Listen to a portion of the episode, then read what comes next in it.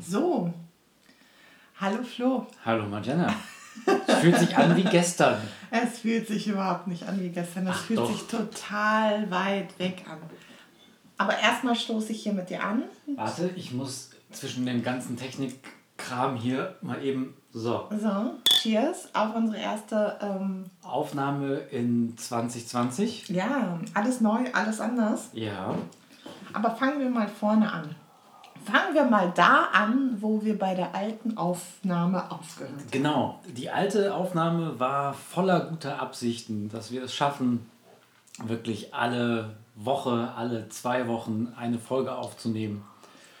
Wir hatten sogar schon so ein bisschen Material im Voraus gehabt, so, so ein paar Dinge, die wir gerne machen wollten und hatten uns dann ja quasi ja, in den Jahreswechsel verabschiedet.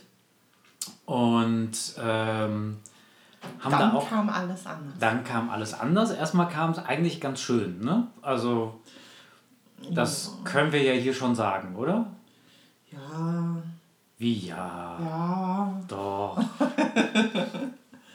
also, wir können uns gerade nicht mehr erinnern, ob wir das vorher schon mal erzählt haben, aber wir sind dann. Haben wir.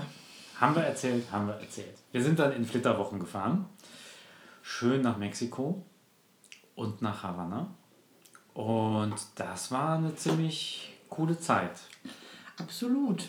Wir haben auch ein bisschen was von unseren Vorsätzen umgesetzt. Und zwar hatten wir uns ja, oder ich hatte mir ja vorgenommen, dass wir im Ausland immer noch äh, ein Escape Room spielen wollen. Das haben wir tatsächlich auch in Mexiko gemacht. Und davon werden wir euch auch gleich mal ein bisschen berichten, von den beiden Spielen, die wir dort gemacht haben. Und ähm, ja, ich denke mal, es ist nichts Neues, wenn man jetzt erzählt, dass wir uns noch mitten in der Corona-Phase befinden. Wir haben heute den 1. Mai. Richtig. Und, äh, Relativ früh, 11.23 Uhr muss man dazu ja, sagen. Und wir trinken schon. Schrecklich. Das ist der Vorteil an Corona. Das ist legitimiert. genau, Corona hält uns alle in Bann und Atem und ähm, viele Leben haben sich dadurch verändert und auch der Alltag hat sich verändert. Und äh, ja, auch da musste man schauen, dass man ähm, in, seinem, in seinem alltäglichen Leben so ein bisschen schaut, dass man ähm, die Sachen, die man gerne macht, vielleicht ein bisschen adaptiert ja. an die jeweilige Zeit, in der wir uns jetzt befinden.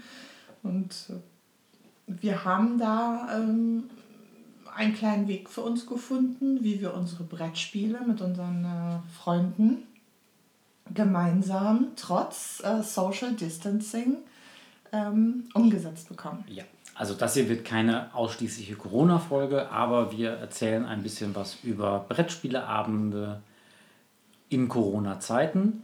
Ähm, aber ich glaube, da kommen wir gleich nochmal im Detail zu. Genau. Wollen wir direkt ein bisschen was über Mexiko und die beiden Spiele erzählen? Ja, wollen wir. Also, wir haben uns, wie gesagt, ähm, für unsere Flitterwochen, die großen, ne, von den kleinen haben wir ja schon mal erzählt, da haben wir ja auch die Honeymoon Suite schon gespielt. Ja. Aber jetzt waren das die großen Flitterwochen und da haben wir uns unter anderem Mexico City als Standort ausgesucht und in Mexico City eben auch ein Escape Room gefunden, ähm, bei dem man ganz coole Spiele spielen konnte. Und zwar hat das auch ganz gut gepasst, weil ich weiß nicht, ob ihr euch da noch dran erinnert, kurz vor der vom Jahreswechsel hatte ich total Bock auf ein Escape Room mit einer Weltraumthematik. Es gibt ja auch ein Brettspiel, ähm, das Terraforming Mars heißt. Das ist ja bei mir auf der Brettspieleliste auch immer noch drauf. Und ähm, irgendwie fand ich das ganz nett, wenn man mal eine Themen Themenreihe gemacht hätte. Ähm, Themenreihe Mars oder Themenreihe irgendwie Spaceships. Da hätte man mit Sicherheit auch ein passende, eine passende Serie zugefunden. Ähm, und da war ich also ganz froh, dass wir in Mexico City im ähm, Enigma Escape Room, Der hat übrigens auch mehrere Standorte in Mexiko, also nicht nur in Mexico City, sondern all over gibt es verschiedene Standorte. Den hatten wir uns dann ausgesucht und vorab einen Raum gebucht, beziehungsweise wir machen es ja ganz gerne so, dass wir immer zwei Räume buchen, weil wir nach dem ersten immer so gehypt sind. Und mindestens noch einen brauchen, bis du befriedigt bist. Ne? ja, so kann man das auch sagen. Ähm, das kann man nur so sagen. Ja, so kann man das nur sagen. Ähm, das Ganze fing dann schon recht dramatisch an, wenn ich das so sagen darf. Ah, das habe ich schon ganz vergessen. Ähm, wir haben, ähm, wie das ja im Urlaub so ist, man ist so ein bisschen äh, entschleunigt und ein bisschen... Äh, Oh, entschleunigt waren wir jetzt nicht. Wir hatten eigentlich für den Tag einen sehr, sehr guten, sehr, sehr strikten Zeitplan. Plan. Ja. Man muss dazu sagen, dass dieser Escape Room in dem gleichen Viertel in Mexico City ist, wo das ähm, Frida Kahlo Geburtshaus, Geburtshaus steht. Und wir hatten da die Möglichkeit, ähm, am Vormittag das äh, Geburtshaus zu besichtigen und hatten für den Nachmittag geplant, dann in den Escape Room zu laufen. Das waren so 20, 30 Minuten Fußweg, so ungefähr, so circa. So als ich geguckt habe, war das. ja, und in unserem jugendlichen Leichtsinn haben wir gedacht, oh, zwischendrin, wir gehen noch mal was essen.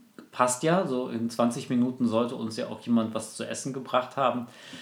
Naja. Das äh, haben wir dann ein bisschen unterschätzt. Genau. Es hat also nicht alles so geklappt, wie wir das gedacht haben. Und das wiederum führte dazu, dass wir quasi zum Anbieter gesprintet sind.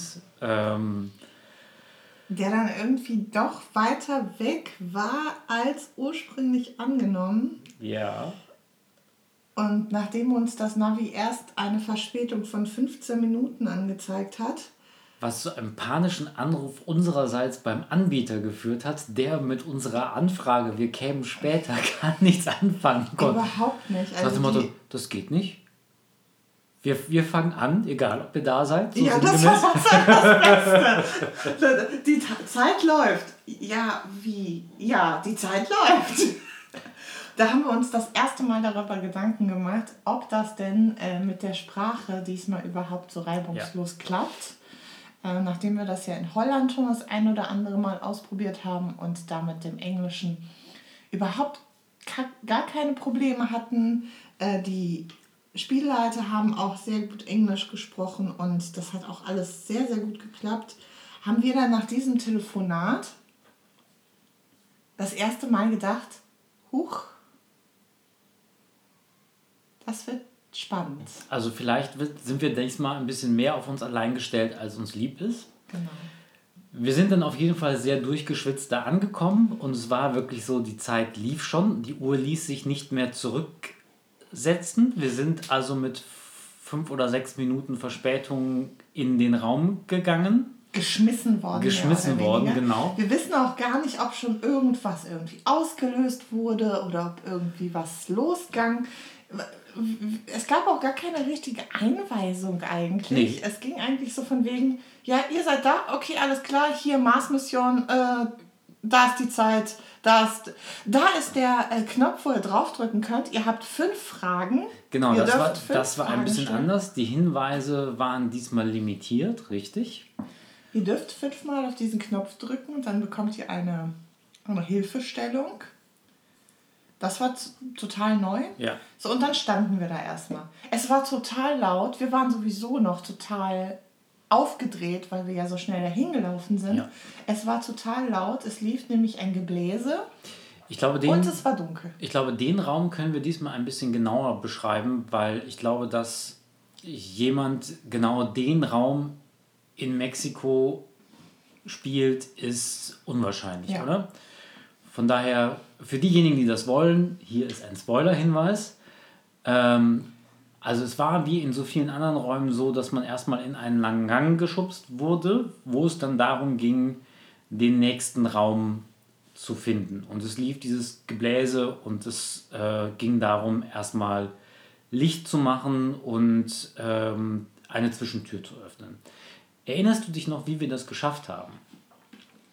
Ähm, ich, erinnere, ich erinnere mich daran, dass auf dem Boden ein, das ist schon wieder so lange her, ich weiß nicht mehr, ob es zusammenhing, das Kabel, oder ob es eben lose. Es war lose es zu dem auf Zeitpunkt. zwei Enden ja. lose lagen. Ja. Und ich glaube, wir haben dann diese beiden Enden zusammengesteckt. Mhm. Dann hörte das Geräusch, äh, Geräusch auf. auf. Ja. Nein, wir haben das auseinandergenommen.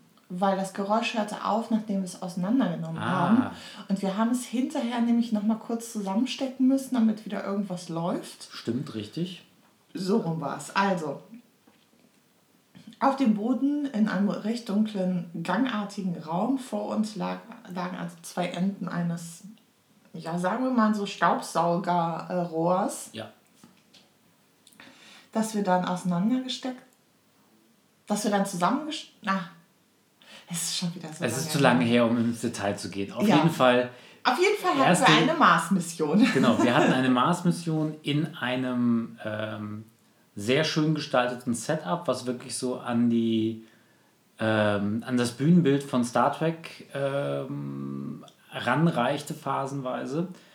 Ähm, der erste Raumteil war dieser besagte Gang, wo es halt darum ging, dass man eine, ähm, eine Klappe auf der linken Seite öffnen musste. Das war quasi sowas wie die Schleuse zum äh, zum Kont Kontrollzentrum. Ja, und wenn man in das Kontrollzentrum reinkam, war auf der linken Seite eine große äh, Steuerungskonsole, wirklich so über die komplette Fläche, mit zwei Joysticks und zwei, ähm, ich sage jetzt mal so, so eine Art Pilotensessel. Ähm, auf der rechten Wand war eine Schleusentür, die äh, geschlossen war und direkt daneben war so eine Art äh, Forschungslaboratorium. Genau, so mit, mit, einem, mit einem Licht und Petrischalen und äh, solchen Geschichten. Äh, gegenüber von der Steuerungskonsole war ein Regal mit ähm, zwei Fächern, in dem wiederum zwei Plastikbehälter drin standen mit vielen, vielen Schubladen, in denen kleine Röhrchen lagen, die später noch eine Rolle spielten. Und auf der äh, Wand, durch die wir durchgekommen sind, war ein Steuerungspanel, mit dem man den Mars Rover steuern konnte. Und das war eigentlich auch die Grundmission. Ähm,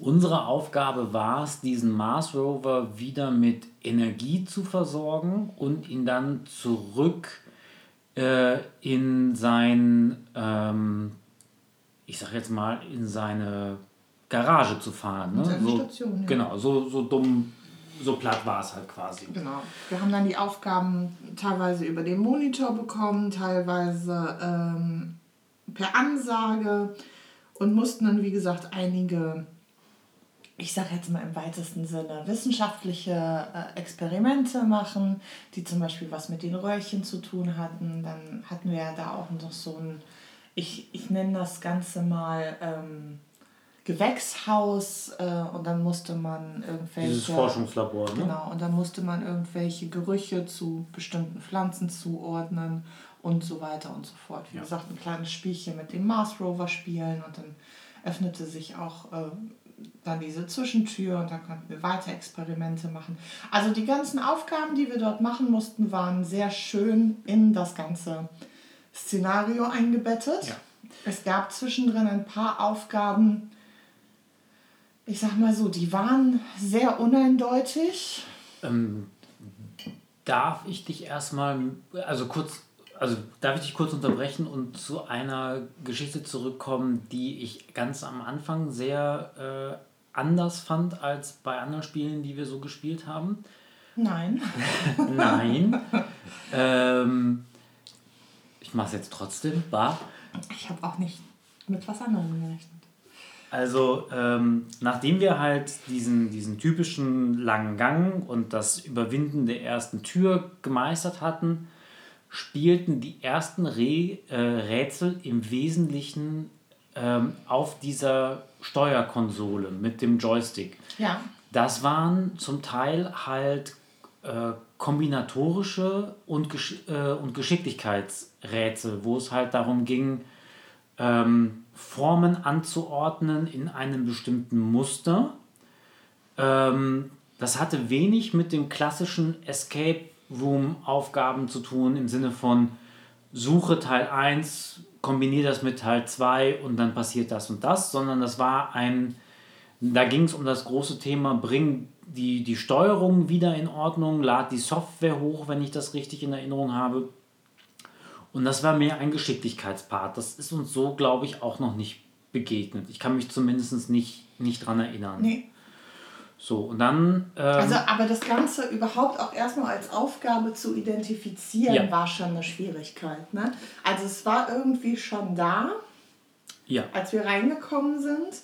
Wie gesagt, da, ist, da fehlt uns so ein bisschen, da fehlen uns die ersten fünf Minuten, um zu wissen, ähm, okay, wurde schon irgendwas ausgelöst, weil man sonst irgendwie, keine Ahnung, nicht in der richtigen Zeit gewesen wäre oder dieses ja. Zusammenstecken oder Auseinandernehmen ja. des Kabels, hat das vielleicht irgendwie schon was ausgelöst.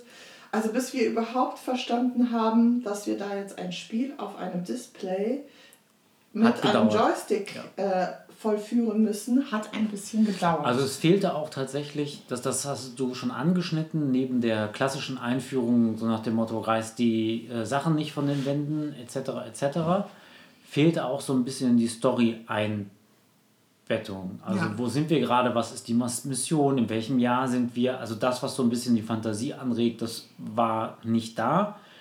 Dafür war das Setup aber auch wirklich bombastisch und ja. man hatte keine Schwierigkeiten da rein. Man muss ein bisschen dazu sagen, dass uns nicht ganz klar ist. Wir haben ja, wie gesagt, danach noch ein zweites Spiel gespielt und da waren wir ja definitiv pünktlich.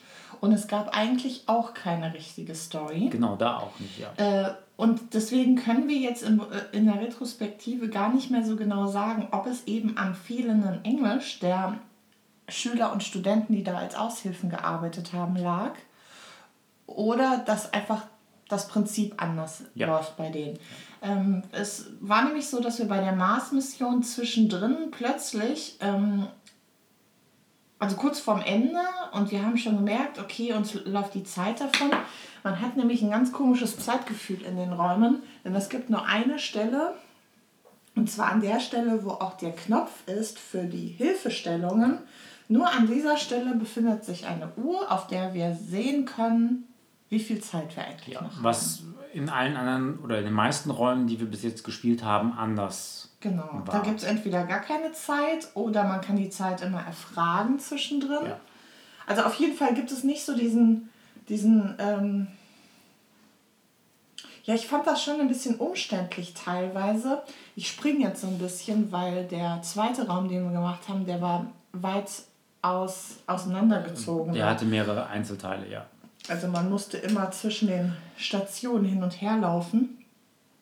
Und die Wege waren relativ weit und relativ verschlungen, weil man durch enge Gänge oder Treppen rauf, Treppen runter hasten musste. Und man, wie gesagt, dann immer quasi ganz an den Anfang musste, um dort auf den blauen Knopf zu drücken, um eine Hilfestellung zu bekommen. Ja. Und ähm, bei dem Mars-Spiel war es dann so, dass wir zwischendrin plötzlich kurz vorm Ende einen neuen Spielleiter hatten, der auch reingekommen ist in unser, in unser Spiel und der sich angeguckt hat, ob unser Roboter denn da ist, wo er sein soll. Beziehungsweise er hatte sich gewundert, dass wir halt nicht weitergekommen sind. Ja. Und, äh, also wo du es gerade anschneidest, die Hinweise und die Art und Weise, also was du ja quasi schon geteasert hattest, äh, dass wir uns gefragt haben, oh, wie wird das denn mit der Sprachbarriere? Wir hatten hier tatsächlich das die Herausforderung, dass wir in dem Spiel drei unterschiedliche Spielleiter hatten. Ähm, also in einem Spiel, in, nicht einem, in den drei verschiedenen? Nein, nein, sondern in dem einen Spiel hat sich der Spielleiter dreimal gewechselt. Wir hatten erstmal jemanden, der uns auch in den Raum geführt hat, der uns auch erklärt hat, wie das mit den Hinweisen anfängt und der dann auch probiert hat, uns die Hinweise zu geben. Aber das Englisch war halt so gebrochen, dass ähm, wir da halt wirklich teilweise wie der Ochs vom Berg gestanden haben und es das größere Rätsel war zu dechiffrieren, was er uns denn gerade erzählt, als das Rätsel selber. Dann hatten wir zwischendrin ein junges Mädel, was uns Hinweise gegeben hat. Mit der lief es ein bisschen besser. Und dann kam nachher ein Spielleiter dazu, der dann nachher auch im Raum stand, der wirklich fließend Englisch sprach.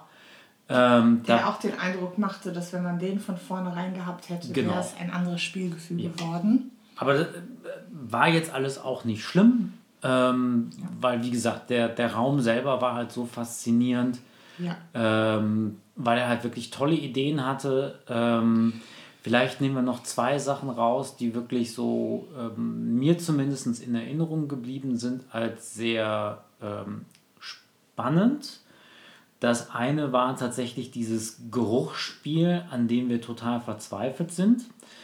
Ähm, das war die Kombination aus dieser besagten Forschungsstation und den Petrischalen und ähm, den Schubladen vor der Steuerungskonsole. Da war die Aufgabe nämlich, dass man ähm, den Petrischalen äh, waren Markierungen zugeordnet und da standen ähm, sowas wie Minze, Knoblauch und sowas in der Richtung stand da drauf. Und in diesen Schubladen waren Röhrchen, die man öffnen konnte.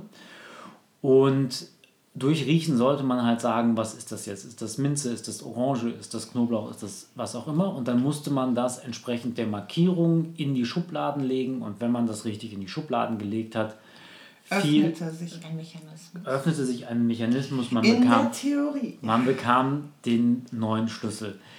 Wir haben uns so schwer getan damit. Also nicht nur, dass ich sowieso schlecht rieche, aber ähm, es hat von den sechs oder sieben Sachen, die wir herausfinden sollten, waren zwei eindeutig, glaube ich. Und der Rest war wirklich so, dass wir gedacht haben, was zum Teufel soll das sein?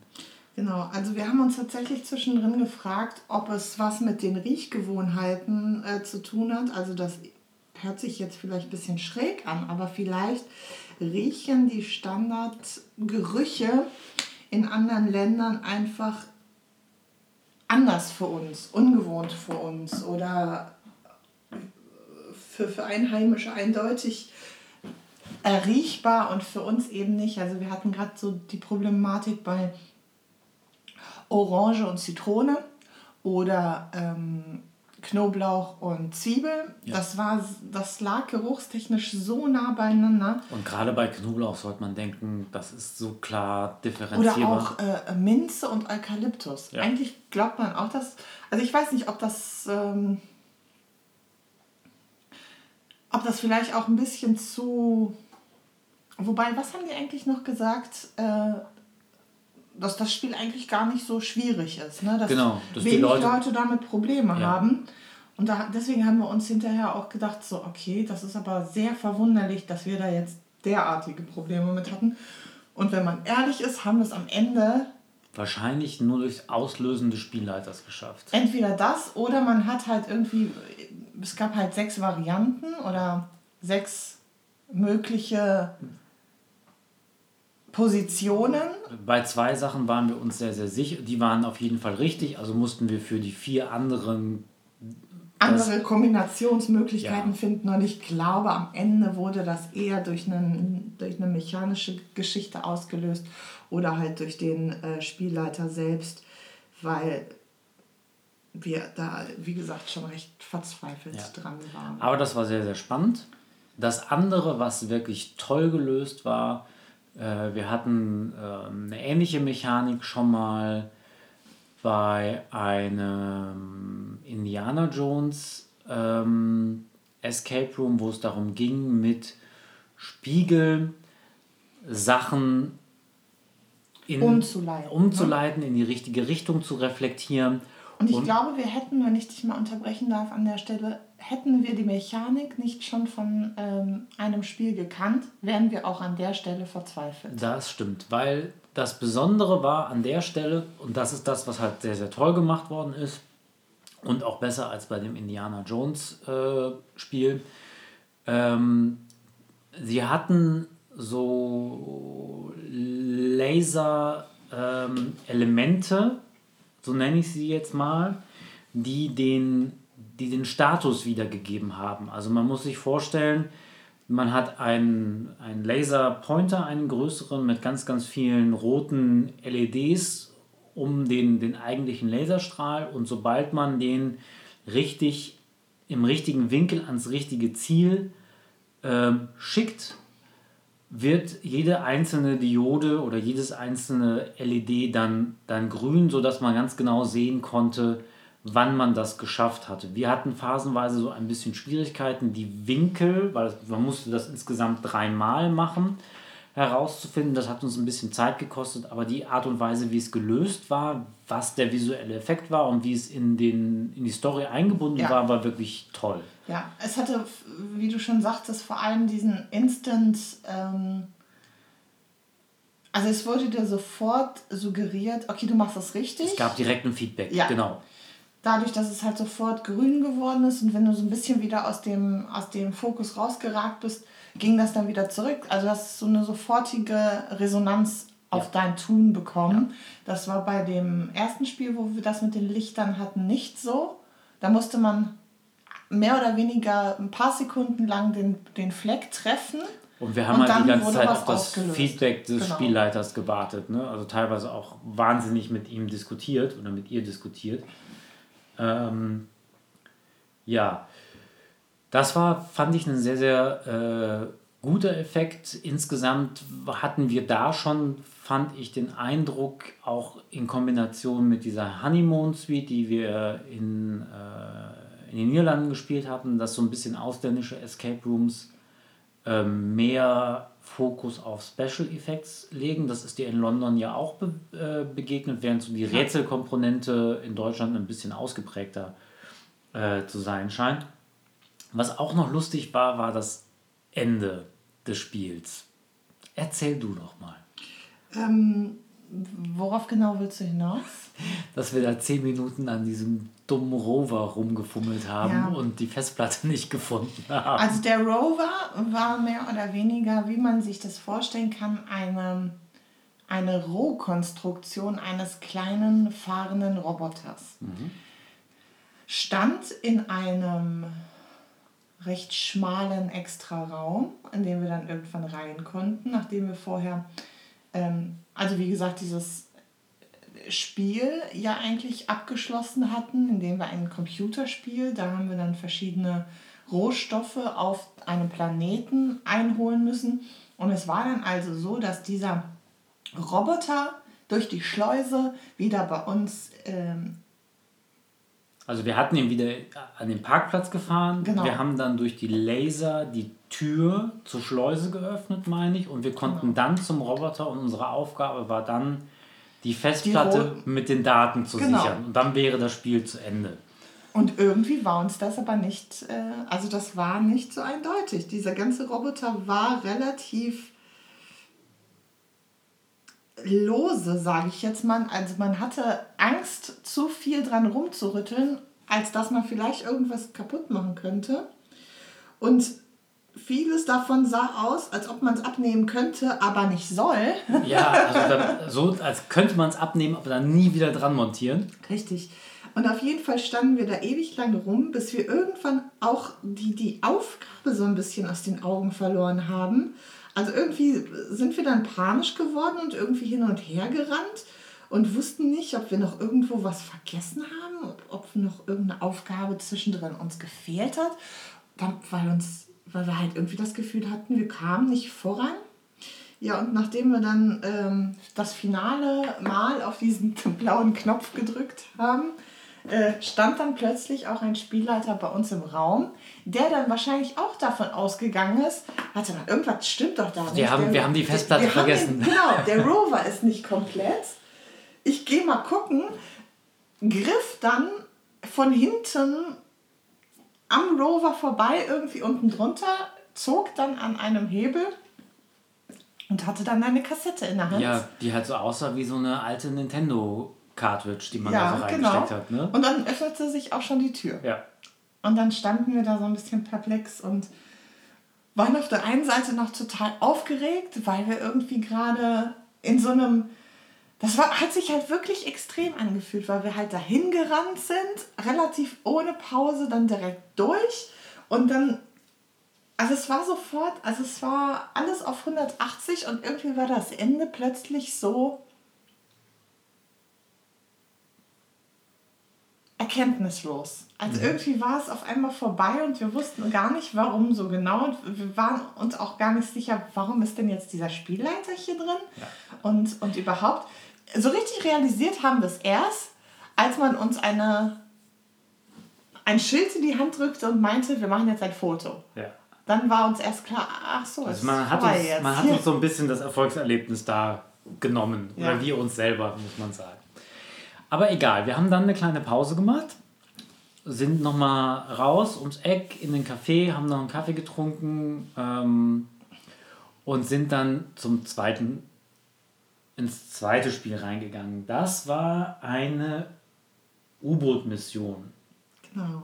Das zweite Spiel hieß Submarine und war genauso super gestaltet wie ja. das erste. Also da muss ich wirklich nochmal sagen, ähm, wir haben echt schon viele toll gestaltete Räume gesehen und die Leute geben sich da richtig Mühe und ähm, teilweise fragt man sich auch, wie die auf einem recht kleinen Raum, wenn man sich das Ganze so von außen betrachtet, wie, wie die dann derartige Welten darunter unterkriegen können.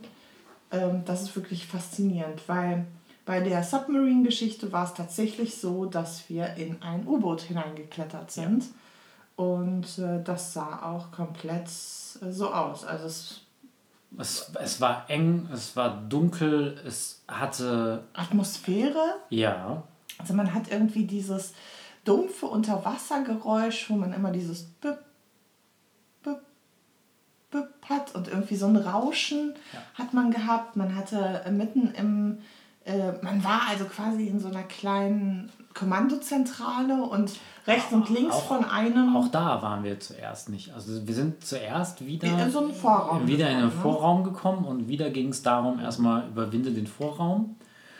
Und ich meine mich zu erinnern, dass es so war, dass man auch da eine Luke öffnen konnte, wo man dann quasi durchgreifen konnte und dann bekam man den Schlüssel zum Hauptraum. Genau weiß nicht mehr genau, wie wir die Luke ge geöffnet haben. Ich glaube, das war irgendwas mit. Es war irgendwie so ein Bilderrätsel mit verschiedenen Drücken und ja, äh, genau. man konnte dann den Pfeilen folgen und äh, kam dann quasi an einer Treppe, an, an, so einer Wendeltreppe vorbei, ganz klein hinten in ja. der Ecke. Ja. So, der Hauptraum war dann wirklich so gestaltet, wie man das aus das Boot kennt, ne, mit einem, wie heißt das, Periskop mhm. in, der, in der Mitte äh, ich glaube, du wolltest gerade erzählen, dass es links und rechts die ähm, Torpedoschächte gab. Genau. Und dass es eine Rohrpost gab, die eine große Rolle spielte. Ja. Also da habe ich mir jetzt auch aufgeschrieben zu Submarine. Also zum einen, dass wir halt auch da wieder diese Sprachproblematik hatten, dass wir, dass uns dann Sachen, ähm, die wir teilweise wirklich aufgrund von Dialektik schon nicht verstanden haben. Also da wurden dann teilweise englische Worte, also rückwirkend, wenn man so mal drüber nachgedacht hat, was die wahrscheinlich gesagt haben, haben die das irgendwie auf Englisch mit so starkem Akzent gesagt, dass man es aufgrund dessen und aufgrund dessen, dass man da quasi ja nur per Audio und dann auch noch entsprechend per so einem Submarine-Audio äh, verbunden war. Also man hat die teilweise ak akustisch nicht verstanden. nicht verstanden. Weißt du denn, hast du noch ein Beispiel? Weil ich stehe gerade auf dem Schlauch. Also es ging da irgendwie darum, man musste ja einen bestimmten Code durch dieses Telefon ja. angeben. Mit Klopfen und Ziehen und äh, Drehen und so. Und das in einer bestimmten Reihenfolge. Und ich glaube, derjenige, der uns da die Tipps gegeben hat, hat uns irgendwas gesagt von wegen, halte die richtige Reihenfolge ein oder irgendwie so. Und, mhm. und wir haben überhaupt nicht verstanden, was der von uns wollte. Mhm. Auf jeden Fall hatte ich mir dazu notiert, der Raum ist eigentlich immer für vier Leute so angedacht. Man kann den ab zwei spielen, aber die haben da immer eine Empfehlung gehabt, so von wegen, spielt das zu viert oder spielt das zu sechs. Ich, ich sehe gerade zwei bis sechs tatsächlich. Genau. Dadurch, dass der Raum tatsächlich mehrere Einzelräume hatte, ich glaube eins, zwei, drei, vier, war der sehr weitläufig und gerade die Man Nummer mit dem. Äh, musste äh, teilweise auch weitläufig sein, damit es überhaupt funktioniert. Ja, ne? es gab zwei Rätsel tatsächlich, wo sich partizip also wo, wo man sich als Teilnehmer an ganz unterschiedlichen Stellen äh, befand. Also diese, diese Spiele, wo der eine dann quasi was motorisch ausführen muss und der andere quasi sieht, was, was er gerade gerade macht. Und das ja. hatten wir da halt auch. Ich glaube, da, da stand, warst du auf der oberen Etage und ich auf der unteren und man musste sich dann halt um man das Telefon. War irgendwie per Telefon verbunden und ja. ich war deine Augen und deine Koordination und du musstest unten quasi ja.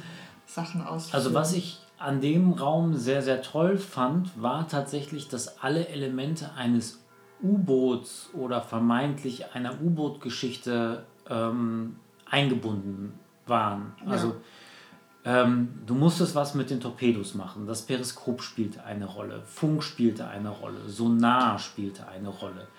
Dieses Rätsel, was uns äh, äh, teilweise hat verzweifeln lassen mit der Flaggenkunde äh, und den Flaggen. Ja. Also Flaggenkunde im Sinne von, ähm, äh, wie man das vom Flughafen kennt, dass man durch bestimmte Hand- und Körperhaltung dann Buchstaben bildet und ähm, damit jemand kom äh, kommuniziert. Das war irgendwie mit Länderflaggen kombiniert in einem Abschlussrätsel. Und dann musste man da noch passend quasi ein Nupsi in, der, in die richtige Richtung zeigen lassen was man auch erstmal begreifen musste. Ja.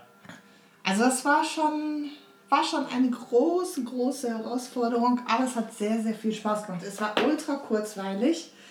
Beide 60, also beide Spiele 60 Minuten haben sich viel kürzer angefühlt. Ja. Wahrscheinlich auch, weil man halt die ganze Zeit den kompletten das komplette Szenario bespielt hat. Also klar hat man sich immer wieder so ein bisschen weiter bewegt und immer mehr Richtung Ende bewegt, aber man musste ganz oft gerade im Submarine musste man ganz oft wieder zurückrennen oder zum, zum Anfang zurück und da wieder, keine Ahnung, entweder eine Farbe hat man äh, aus einem Raum mitnehmen müssen oder wieder ein Pfeil, der in eine bestimmte Richtung gezeigt hat oder eine Ziffernreihenfolge. Ja. Also man musste ganz oft die gesamte Spielfläche bespielen. Dadurch hatte man auch irgendwie das, das Gefühl, dass die Zeit viel schneller natürlich auch vergeht. Ja, also es, der Raum war, ich würde jetzt sagen, ein bisschen klassischer als, der, äh, als die Mars-Mission. Eben weil man ja mehr dieses Standardspielprinzip hatte, aber das wirklich sehr, sehr toll umgesetzt. Ja, also an sich muss man sagen, äh, klar waren die Räume natürlich auch verspielt. Also man hat gemerkt, dass das nicht gerade erst eröffnet wurde. Ja, Allerdings muss ich sagen, waren die Rätsel nicht abgegriffen. Also das hatten wir ja, ja auch schon mal, dass man ähm, in bestimmten Räumen, die halt schon sehr, sehr viel frequentiert wurden, dass da teilweise durch Abnutzungserscheinungen oder Einkerbungen oder ja, Fingerabdrücke im weitesten Sinne, dass man da schon erahnen konnte, äh, wie man was irgendwie zu benutzen hat, damit ein bestimmter Mechanismus ausgelöst war. So war es jetzt nicht. Also die Sachen wirkten äh, ein bisschen abgegriffen, aber es hat dem Ganzen einen, einen, eine Patina gegeben, so genau. einen Realismus gegeben ja. halt dass es halt nicht so steril ist, sondern alles so ein bisschen schon älter, aber man hatte irgendwie nicht den Eindruck, dass man gespoilert wurde. Durch nee, auf gar keinen Fall. Also das, das war alles sehr, sehr ähm, stimmig. Ähm, das Submarine war vielleicht ein bisschen atmosphärischer als, als, die, als die Mars-Mission, aber vielleicht lag das für uns auch daran, dass, dass wir da diese Hektik drin hatten. Ähm, was mich total geflasht hat, waren die Bestzeiten. Ja. Also Spiel war ausgelegt für 60 Minuten. Ähm, das Submarine haben wir so gerade eben in der Zeit geschafft. Mars-Mission ja eigentlich nicht, weil der Spielleiter hat uns ja quasi die, die Festplatte rausgeholt und es gab halt wirklich, also die Bestzeiten lagen, glaube ich, bei 23 Minuten. Ja, auf jeden Fall bei unter einer halben Stunde Ja. und das finde ich schon echt krank. Ja. Also da frage ich mich auch, ob das dann äh, mehrfach gespielt wurde und das dann schon Ja. ein, keine Ahnung, der dritte Versuch war und das war die Bestzeit davon. Aber teilweise frage ich mich halt echt, wie man das in der Zeit überhaupt physisch schaffen soll, sage ich Ja, jetzt also- mal. Ne? Also da musst du quasi direkt wissen, was du zu tun hast, sonst äh, Naja gut, ich denke halt, wenn du, wenn du zu viert bist, ähm, hast du natürlich äh, auch hier eine bessere Aufteilung. Du siehst wahrscheinlich mehr, du kommst vielleicht schneller auf Lösungsansätze, du teilst dich ein bisschen besser auf. Ähm, das mit Sicherheit, aber äh, 23 Minuten waren halt wirklich so, dass ich gedacht habe, hui, hui, hui, hui, hui. Ja, das war das. Ja, also wir können es weiterhin, ähm, jetzt wo ich auch drüber rede, bekomme ich auch schon wieder richtig Bock drauf. Wir können es weiterhin empfehlen, jeder, der sich nur ein bisschen äh, Englisch zutraut und vielleicht schon das ein oder andere Escape Game auf Deutsch und in Deutschland gespielt hat, traut es euch. Es macht auf jeden Fall ähm, Spaß und ist echt mal was anderes im Urlaub, wenn man ähm, ja, ausländische Escape Rooms mal spielen kann, wenn man da die Gelegenheit zu bekommen. Ja. Können Vor wir auf Dingen- jeden Fall nur empfehlen. Vor allen Dingen lässt es sich halt auch echt meistens sehr gut äh, kombinieren. Also wir hatten jetzt eigentlich immer das, den Riesenvorteil, dass diese Sachen nah an den ähm, Plätzen waren, wo wir sowieso hin wollten oder wo das Hotel war oder wie auch immer. Ähm, wir hätten eigentlich jetzt auch schon einen weiteren gespielt, weil wir wären im April eigentlich nach, Pla nach Prag geflogen. Ähm, hatten da auch schon äh, Escape Rooms rausgesucht. Das ist leider äh, wegen Corona hinten runtergefallen, wird aber auch nachgeholt. Ähm, und da ich jetzt schon diese unschöne Brücke zu Corona geschlagen habe, lass uns doch direkt weiterreden über Brettspielabende in Zeiten von Corona. Richtig. Und zwar ähm, sitzen wir alle ja momentan im gleichen Boot und auch seit ein paar Wochen mittlerweile hauptsächlich zu Hause und das, In Jogginghosen. und das soziale Leben, wie wir es kannten, ist eigentlich ein bisschen Achso, Christina, der hier ist für dich oder in der Flamingo-Badehose. So, jetzt solltet ihr mal Magellas Gesicht sehen. Das lasse ich jetzt einfach mal unkommentiert stehen. Hallo Christina. Ähm, ja, wir haben uns dann auf jeden Fall, ähm, nachdem man natürlich auch das eine oder andere gehört hat, von wegen, ja, wir treffen uns jetzt mit unseren Freunden und der Familie immer virtuell in Chaträumen, in ähm, virtuellen Partyräumen ähm, etc. pp. Es gibt äh, viele Stammtische, die zum Beispiel jetzt virtuell stattfinden oder Lehrveranstaltungen, die ins digitale, äh, in die digitale Welt äh, umgezogen werden, damit sie weiterhin stattfinden können. Und ähm, wir haben uns dann irgendwann gedacht, vielleicht kriegt man das denn auch hin, ähm, ein Brettspiel in die digitale Welt zu ziehen. Und zwar wirklich ein klassisches Brettspiel, ähm, wie wir das sonst mit unseren Freunden persönlich auch spielen würden. Und ob man das irgendwie virtuell hinbekommt. Genau.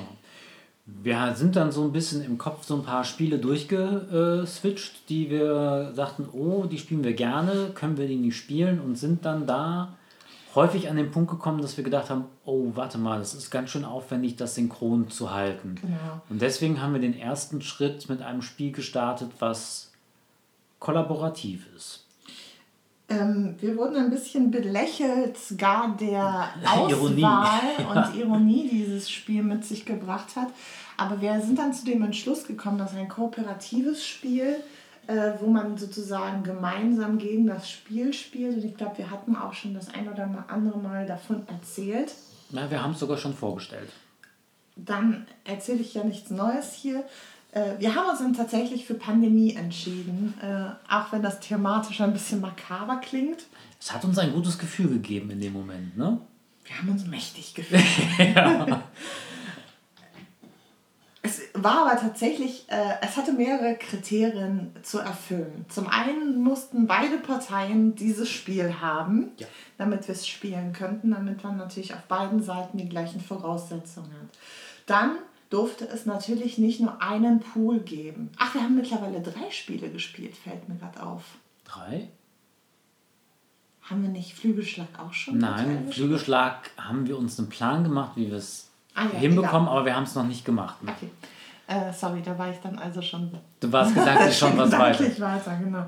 Wir haben dann Pandemie gespielt und zwar ist es uns natürlich bewusst geworden, wir können uns nicht aus einem gemeinsamen Pool bedienen. Das heißt, wenn es irgendwie Karten gibt, äh, aus einem Kartendeck, das jeder ziehen muss, da wird es schon schwierig. Das ist halt die Problematik, die wir zum Beispiel bei Flügelschlag auch gesehen haben. Ebenso ist es vielleicht ein bisschen schwieriger, geheime Züge zu machen. Ähm, beziehungsweise halbgeheime Züge, so dass jemand weiß, was hast du jetzt gemacht, aber eigentlich kann das nicht mehr nachvollziehen, weil du sitzt nicht in Sichtweite. Dann haben wir uns natürlich überlegt, wie wir äh, das technisch alles umsetzen und sind dann ähm, am Ende bei einem Anbieter gelandet, wo wir uns mit mehreren äh, Devices quasi reingeschaltet haben. Einige davon haben uns aufgezeichnet. Also wir hatten einen, einen Laptop an unserem Fernseher angeschlossen, sodass wir auf dem großen Fernseher die beiden Mitspieler sehen konnten. So in Echtgröße quasi, quasi. sodass wir das äh, Gefühl hatten, sie seien mit uns im äh, Wohnzimmer. Wir hatten dann ähm, unseren Mikrofonständer hier ein bisschen umfunktioniert in einen äh, Kameraschwenkarm. Kamera richtig. äh, der schwang dann über unseren Tisch, über dem Brett. Das Brett wurde dann bei denen im Wohnzimmer groß auf den Fernseher projiziert. Und wir hatten noch ein zweites Laptop, wo wir ähm, auch nochmal diese Spielfläche äh, beobachten konnten, um zu sehen, okay, ist alles drauf, sehen wir alles. Ähm, etc. pp. Hier war es tatsächlich nicht so essentiell. Die haben ihr Spiel äh, mehr oder weniger unangetastet gelassen. Genau. Die haben sich die Charakterkarten rausgeholt, die so ein bisschen beschreiben, was der gezogene Charakter für Spezialfähigkeiten hat. Äh, die haben sich nachher ähm, die Länderkarten rausgeholt, beziehungsweise die Städtekarten, dass man mal sieht, okay, äh, über was sprechen wir hier. Aber mehr oder weniger hat das Ganze auf einem virtuell an den auf den Fernseher projizierten Spielbrett von uns ähm, funktioniert. Genau.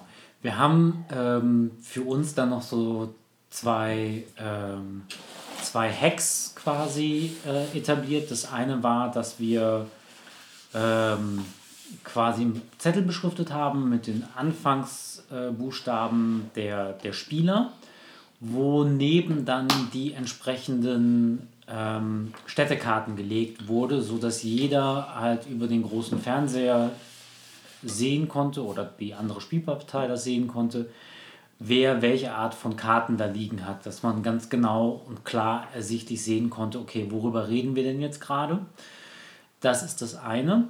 Und das andere, ähm, was tatsächlich so ein bisschen eine Schwierigkeit ist, was man bei beiden Spielen ähm, vorher besprechen musste, die wir beide jetzt gespielt haben, ist, wie ist denn eigentlich die Sitzreihenfolge? Das spielt ja bei manchen Spielen auch für Boni und solche Geschichten oder für äh, Spielfelder dann nochmal eine Rolle. Ähm, das muss man halt vorher irgendwie festlegen, dass man mhm. weiß, wann man wie darauf reagiert. Und hier im Fall von Pandemie, dass man ganz genau weiß, wer welchen, Ziel, ähm, welchen Zug vor dem anderen genau. macht. So was ergibt sich natürlich in einem realen Szenario ganz von alleine. Dann sagt Ja. man halt, irgendwer ist Startspieler und dann geht es rechts oder links rum. Darauf muss man sich natürlich virtuell erstmal einigen. Wir haben die Reihenfolge dann über die Namensschildchen sozusagen ganz leicht ähm, visualisiert und man wusste, zuerst ist M dran, dann ist Pi dran, Ja. dann ist äh, J dran und am Ende ist Flo dran. Ja. Und ähm, das hat tatsächlich sehr, sehr gut funktioniert. Also wir haben das erste Spiel, ähm, Pandemie ist halt eigentlich immer das gleiche Spielszenario. Es wechselt halt dadurch, dass man verschiedene Charaktere zieht. Also man ist dann entweder ein Logistiker oder ein Physiker Forscher, oder ein Forscher, Virologe. Virologe, genau, äh, etc. pp. Und man, das Szenario verändert sich natürlich auch entsprechend der Epidemien, die dann ausgelöst werden. Und ähm, unser Ausgangsszenario war wirklich sehr, sehr schlecht. Also wir hatten am Anfang ähm, sehr schlechte Charaktere also in der Zusammenstellung und haben wichtige, äh, uns haben wichtige, ich sage jetzt mal, Allrounder gefehlt, mit denen man irgendwie immer gut zurechtkommt. Ähm, und wir hatten halt direkt schlecht, schlechtes äh, Kartenglück, also wir haben schlechte Karten gezogen, sodass es eigentlich absehbar war, dass wir dieses Spiel verlieren werden. Ja. Was natürlich erstmal nicht, nicht schlecht ist, aber wir hatten irgendwie das Gefühl, okay, das äh, ist für das allererste Spiel, was wir in dieser Art und Weise spielen, die denkbar schlechteste Voraussetzung. Äh, Und wenn alle irgendwie äh, schlecht drauf sind und das Ding keinen Spaß macht, dann ist das natürlich auch doof und wir haben dann nochmal von vorne bekommen. Ja, ja, also nach 15 Minuten war es wie beim Monopoly, wo einer dann äh, alle blauen Straßen besitzt und du nur noch darauf wartest, dass alle anderen pleite gehen. So, so war es dann quasi. Die zweite Runde war aber dann Genau, wir haben immer ausgeglichener. Noch, genau, wir haben immer noch nicht die perfekte Zusammenstellung an Charakteren gehabt, aber es hat sich dann auf jeden Fall deutlich besser ergeben. Ja. Und ähm, ja, wir konnten dann ein bisschen besser äh, gemeinsam fungieren, sodass es wirklich Spaß Ja. gemacht hat. Also ich weiß nicht, wie es dir geht. Vielleicht äh, sagst du da gleich auch noch ein paar äh, Sätze zu mir. Mir ging es halt so, dass ich bei Pandemie gar keinen so großen Unterschied zum sonstigen Spielgefühl hatte, außer jetzt, dass man sich halt disziplinieren musste, die Karten, die man gezogen hatte, immer in die Kamera zu halten, dass die anderen das bei sich halt ganz deutlich gesehen haben, dass man auch so ein bisschen in so einem Maren-Gilzer-Modus war und sagte, hier ist Dubai. Das konnte ich besonders gut. Ja, Das hatte ich auch von vornherein irgendwie drin. ja. Aber ansonsten fand ich, war das die gleiche Art und Weise, wie man dieses Spiel spielt. Mit viel Sprechen, mit Ja. viel Überlegen, teilweise auch mit sich ein bisschen ankeifen, weil man nicht verstanden hatte, was man eigentlich wollte. Und teilweise auch aneinander vorbeireden, wo der eine dann das eine machen will und der andere will aber was anderes machen. Aber am Ende stellt sich heraus, dass man eigentlich das Gleiche machen wollte, es nur unterschiedlich ausgedrückt hat und dann in 15 Minuten festgestellt hat, dass man 15 Minuten darüber geredet hat, dass man eigentlich den gleichen Weg machen wollte. Genau. Und Und den üblichen Pipi-Pausen zwischendrin, ne? Also Genau.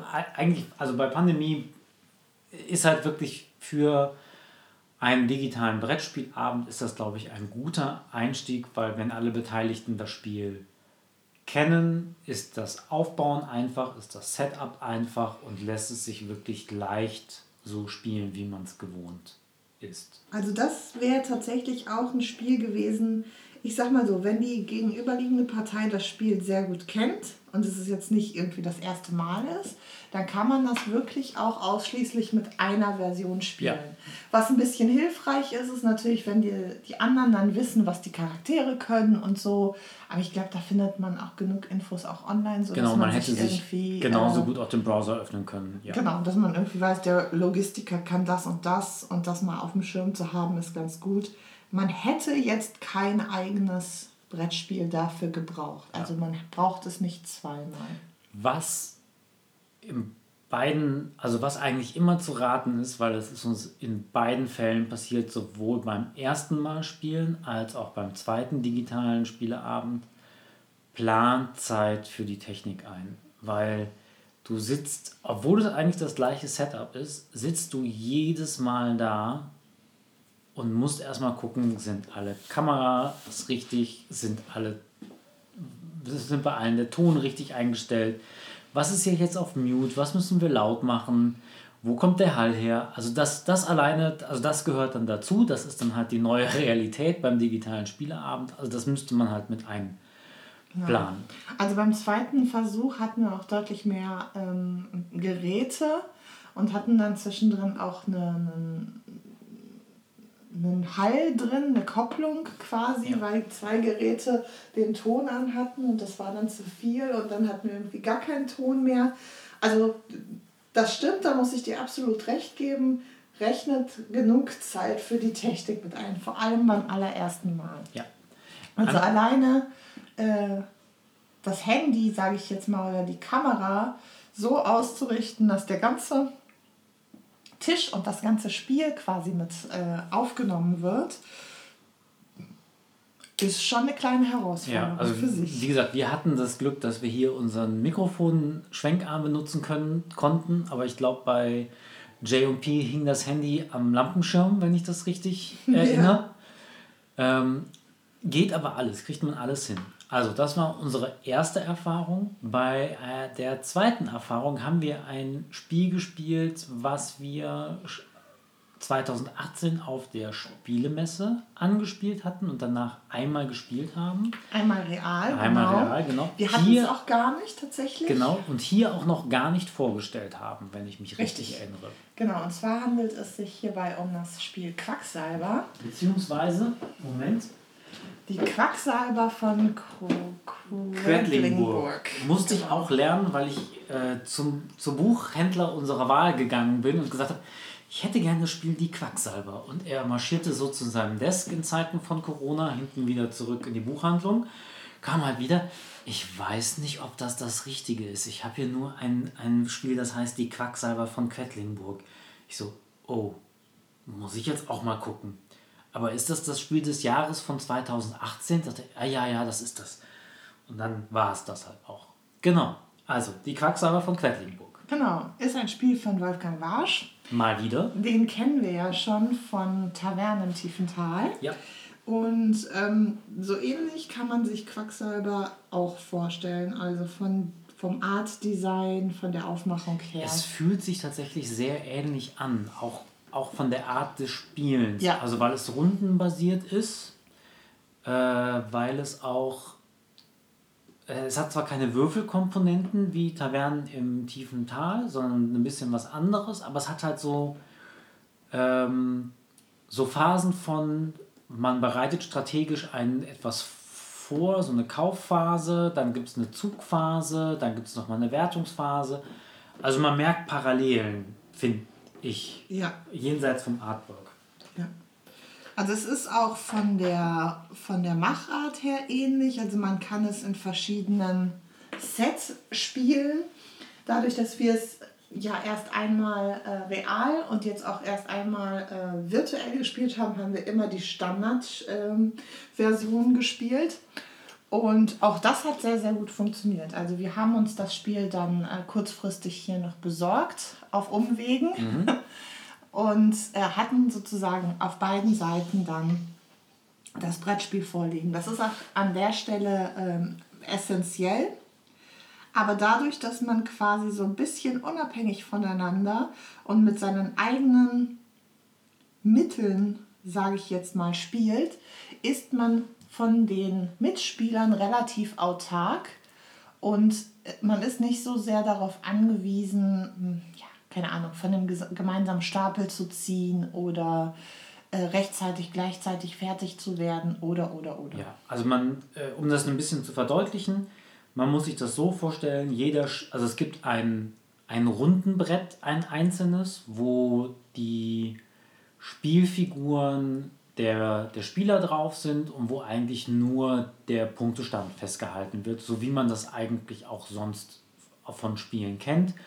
Und halt, wo man sich in den Anzahl der Runden befindet. Es gibt, glaube ich, sieben, wenn ich das richtig erinnere. Acht. Oder acht Runden, genau. Und dann hat jeder Spieler einen Kessel vor sich liegen. Das ist ein ja, so wirbelartig angeordnetes äh, Spielbrett in einem Kessel von 0 bis 35. Und jeder Spieler hat einen, ein kleines äh, Säckle, in denen Spielchips drin sind. Und ähm, das Prinzip ist eigentlich so, dass man in seinem Säckle äh, weiße... Eine gewisse Anzahl weißer Plättchen hat, genau. genau ähm, jeder die gleiche. Jeder die gleiche. Und man darf seine Plättchen aus dem Beutel legen, bis man sieben weiße Punkte gelegt hat. Hat man drüber oder liegt man drüber, ist der Kessel explodiert und das hat, hat Konsequenzen.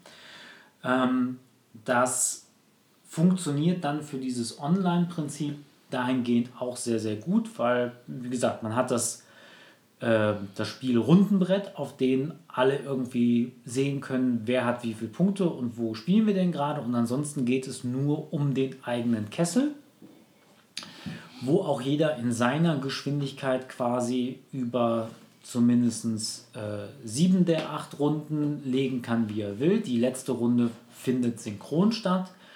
Das haben wir halt so geregelt, dass wir äh, alle dann quasi mit geschlossenem Hand, äh, mit, mit der geschlossenen Hand ähm, uns Richtung Kamera bewegt haben und dann gleichzeitig umgedreht haben, sodass jeder sehen konnte, was der jeder jeweils andere gezogen hatte. Das geht also auch sehr, sehr gut. Ähm, Je nachdem, was für ein Chip oder Token man dann zieht, ähm, hat man bestimmte äh, Möglichkeiten, irgendwie, keine Ahnung, je nach, je nach Spielset, was man dann spielt, gibt es verschiedene Farben und ich sage jetzt mal ähm, Zutaten, die man in seinen Kessel tun kann.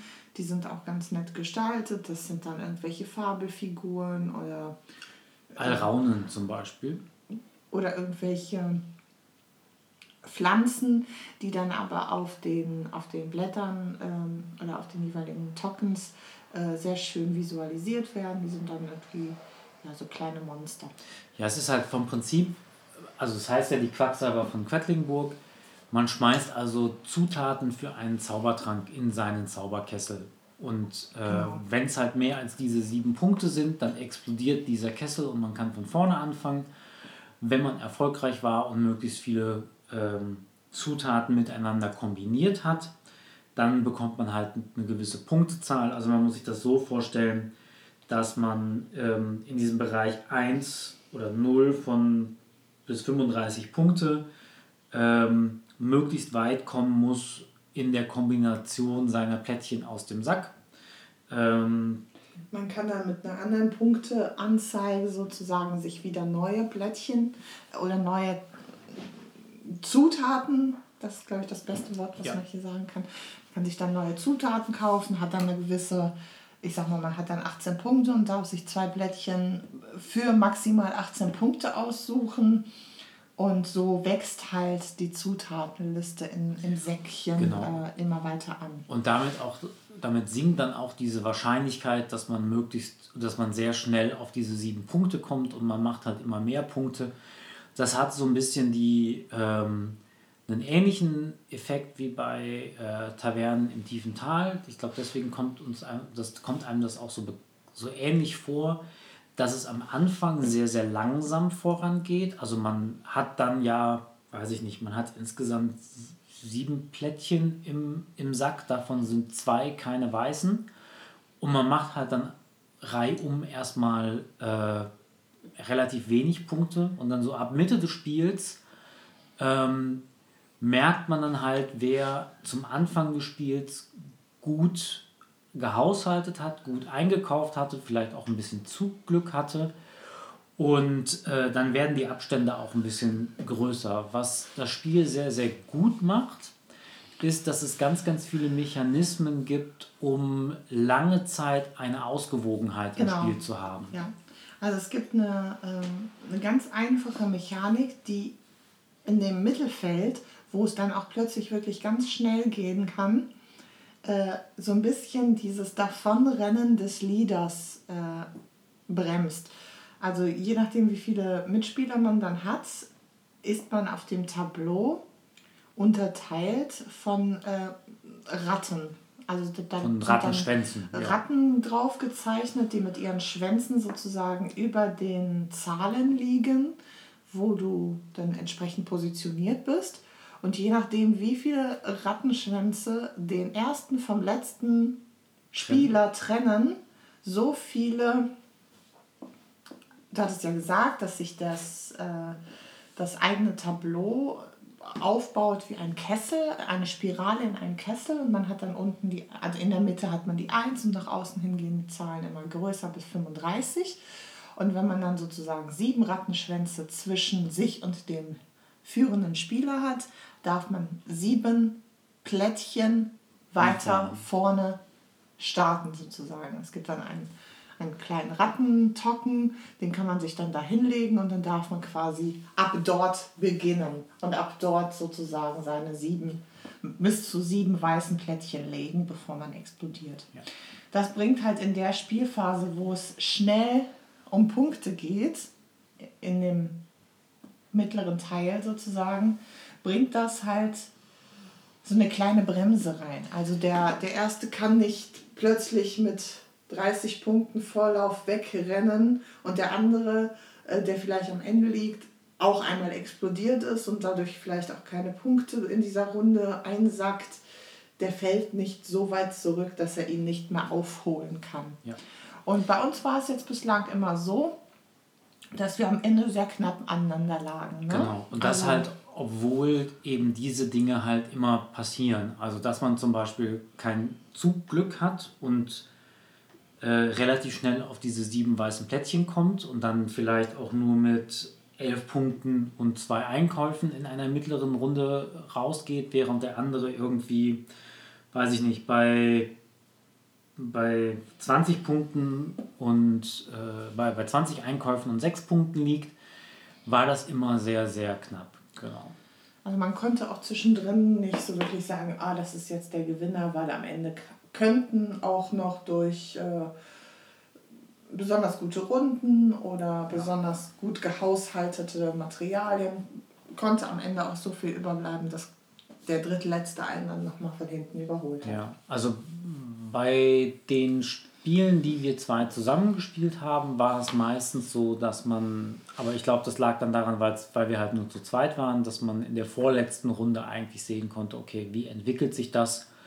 Oder muss der andere aber jetzt auch schon wirklich einen Fehler machen, äh, damit man da noch irgendwie drankommt? Die, die Viererspiele waren immer ähm, weitaus weniger gut Einsehbar. ne? einsehbar. Ja. Ich denke, das liegt halt wirklich an, Ja. an der Menge der Mitspieler. Ansonsten lebt das Spiel echt von einer super Kurzweiligkeit. Also dadurch, dass ähm, jeder Spieler auch wirklich bis auf die letzte Runde seine Züge selber machen kann. Also das ist nicht ein, mach du dann den ersten Zug und dann ist der andere dran und dann ist der andere dran. Gibt es halt keine, keine großartige Wartezeit. Das ist das Beste, finde ich daran. Ja. Also das ist richtig ein sehr, sehr schönes, dynamisches Spiel, weil du halt wirklich nicht darauf warten musst. Es gibt ja in jeder Spielerunde gibt's ja den Grübler und Mich. den, der äh, seine Spielzüge nochmal dreimal durchgehen muss Mich, und auch schon drei Spielzeuge in die Zukunft spielt. mich. Und dann gibt es die, die sich darüber immer be- beschweren. Jetzt mach mal, jetzt mach mal. Dich. Und das ist ganz cool, weil du wirklich erstmal mit dir selbst beschäftigt bist, wenn man das so sagen darf. Also es ist auch gar nicht so entscheidend, was der andere macht. Klar, wenn er jetzt natürlich frühzeitig aufhört oder noch sehr lange weitermacht oder man irgendwie absehen kann, oh je, das ist jetzt eine Runde mit richtig vielen Punkten. Also man spickt dann schon rüber und guckt, was der andere macht und entscheidet dann, ist- ob man ins Risiko geht oder halt Genau. nicht. Aber das ist zum Beispiel nicht essentiell in diesem Spiel, dass du irgendwie siehst, was, was jetzt äh, auf, den, auf den Tableaus der anderen los ist. Ja. ne? Also das ist jetzt nicht spielentscheidend. Das hat halt natürlich bei dieser virtuellen oder digitalen Version auch noch ein bisschen geholfen. Wir konnten zwar äh, über, über die Kamera, konnten wir dann natürlich auch deren Brett sehen oder deren Brettchen konnten wir sehen. Aber man muss sagen, man konzentriert sich hauptsächlich ja. auf sein eigenes Brettchen. Aber das ist beim, beim, beim direkt am einen Tisch zusammenspielen halt auch so. Also da, genau. auch da hat sich das Spielgefühl nicht großartig verändert. Unabhängig von dieser virtuellen Geschichte äh, muss man sagen, wir haben jetzt von den vier möglichen Basissets, die es gibt, zwei gespielt. Und anders als bei Tavernen im äh, tiefen Tal fand ich tatsächlich die Unterscheidung auch so, dass sie eine ganz andere Spieldynamik hatten. Also das fand ich bei, bei Tavernen im tiefen Tal nicht so, so unterschiedlich, sondern es war halt, okay, hier hast du noch eine Zusatzkarte, hast du noch eine Zusatzkarte. Und durch die andere Auslegung der Bücher bei ähm, Die Quacksalber von Quedlinburg fühlt sich das Spiel auch signifikant anders an. Ja, also das ist ja tatsächlich, mm, das haben wir ja, glaube ich, als wir ähm, Tavernen im tiefen Tal besprochen haben, auch schon mal erwähnt, dass das so ein Spiel ist, was irgendwie seine eigene Erweiterung schon mitbringt. Mhm. Von vornherein direkt schon ausgelegt ist, dass du das in einer anderen Konstellation nochmal anders spielen kannst. Und das finde ich echt toll. Also wir haben, wie du erwähnt hast, bisher nur eine alternative Spielrealität gespielt. Aber man kann zum Beispiel auch äh, das eigene Tableau umdrehen. Dann gibt es einen ganz anderen Spielmechanismus. Es gibt noch mindestens zwei weitere Büchersets, ja. Äh, wo die, die Aufgaben oder die ja, Aufgaben ist das falsche Wort, wo sozusagen die Möglichkeiten der verschiedenen Zutaten, die man zusammensammelt, andere ähm, Beziehungsweise die Effekten, genau. Also um das mal vielleicht anfassbar zu machen, was da so der Unterschied sein kann. Ähm, ich nehme jetzt mal die blauen Chips. Also wenn man die blauen Chips in der Standard, im, im Grundspiel spielt, haben die blauen Chips die äh, Funktion, dass man ähm, entweder einen, zwei oder vier, je nach Augenzahl, Chips aus dem Säckle ziehen kann und dann jeweils einen Chip ablegen kann. In Zusätzlich sein, zu seinem. Zu dem blauen Chip ablegen kann. Genau. Was den Vorteil hat, dass man ja dann weiße Chips rausfischen kann oder vermeiden kann. Die gleichen blauen Chips haben in der ähm, im zweiten Set die Funktion, dass man für einen, zwei oder vier weitere Züge vorm Explodieren des Kessels geschützt ist. Also nicht so wirklich geschützt, aber zumindest wenn man dann drüber ist, hat man die Möglichkeit trotzdem die Punkte zu haben. Heißt zum Beispiel, man hat bereits sieben weiße Blättchen da liegen ist ins Risiko gegangen, legt die blaue, hat dann halt zwei äh, äh, Augen auf, der blauen, äh, auf dem blauen Plättchen, heißt das, man darf noch zweimal ziehen und es ist völlig egal, äh, ob da eine, eine weiße 3 oder nochmal eine weiße 1 kommen. Es zählen dann alle Plättchen für die Punkte. Und das ändert natürlich auch äh, massiv, wie man nachzieht, also wie man diese Plättchen einkauft. Und die Richtig. Strategie, die Grundstrategie pro Set verändert sich halt. Ja. Genau. Und gerade beim zweiten, das fand ich sehr äh, toll, gibt es ähm, zwei Plättchen, blau und lila, nee, äh, schwarz und lila, die einem, äh, ich erzähle Quatsch, nur lila, die einem Punktevorteile äh, bringen. Und das hat dann natürlich auch eine, einen Überraschungseffekt. Mhm. Also man hat bei diesen lila Plättchen die Möglichkeit, die, wenn man sie besitzt, äh, besitzt sie direkt gegen Punkte und Rubine und andere Plättchen umzutauschen, wenn sie halt im Kessel sind. Oder aber man behält sie halt so lange auf der Hand, dass man eine gewisse Anzahl an Plättchen hat. Dann bekommt man halt entsprechend mehr Punkte. Genau.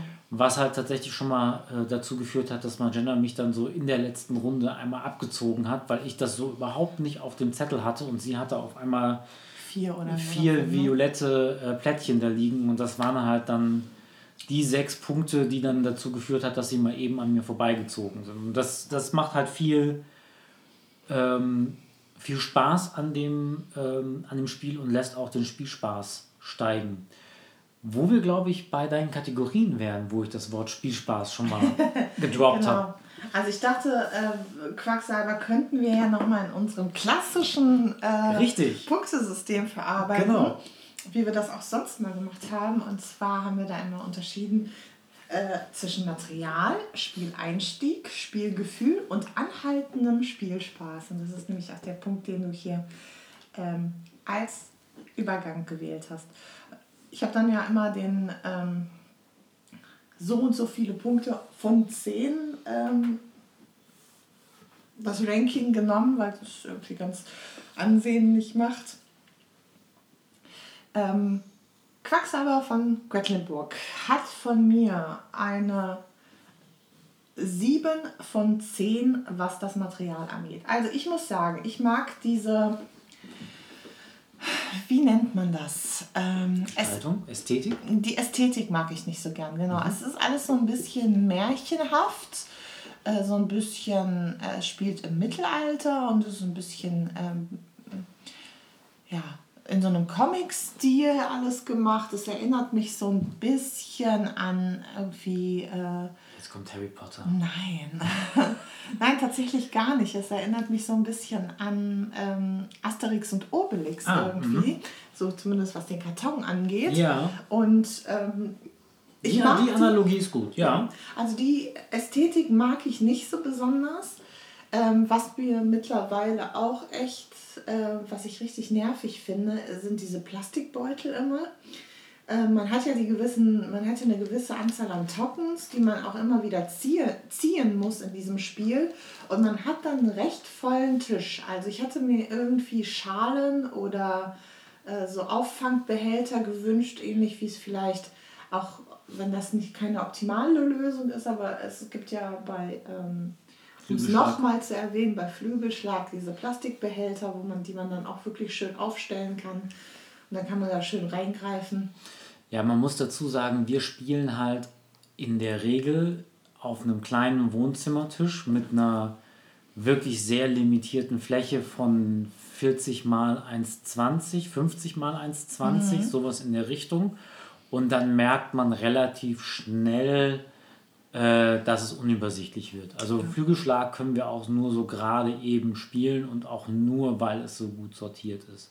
Aber ja, gebe ich dir recht, ja. Also das finde ich ein bisschen negativ daran. Ich mag allerdings, dass wir, äh, dass wir jeder so ein Stoffsäckchen hat.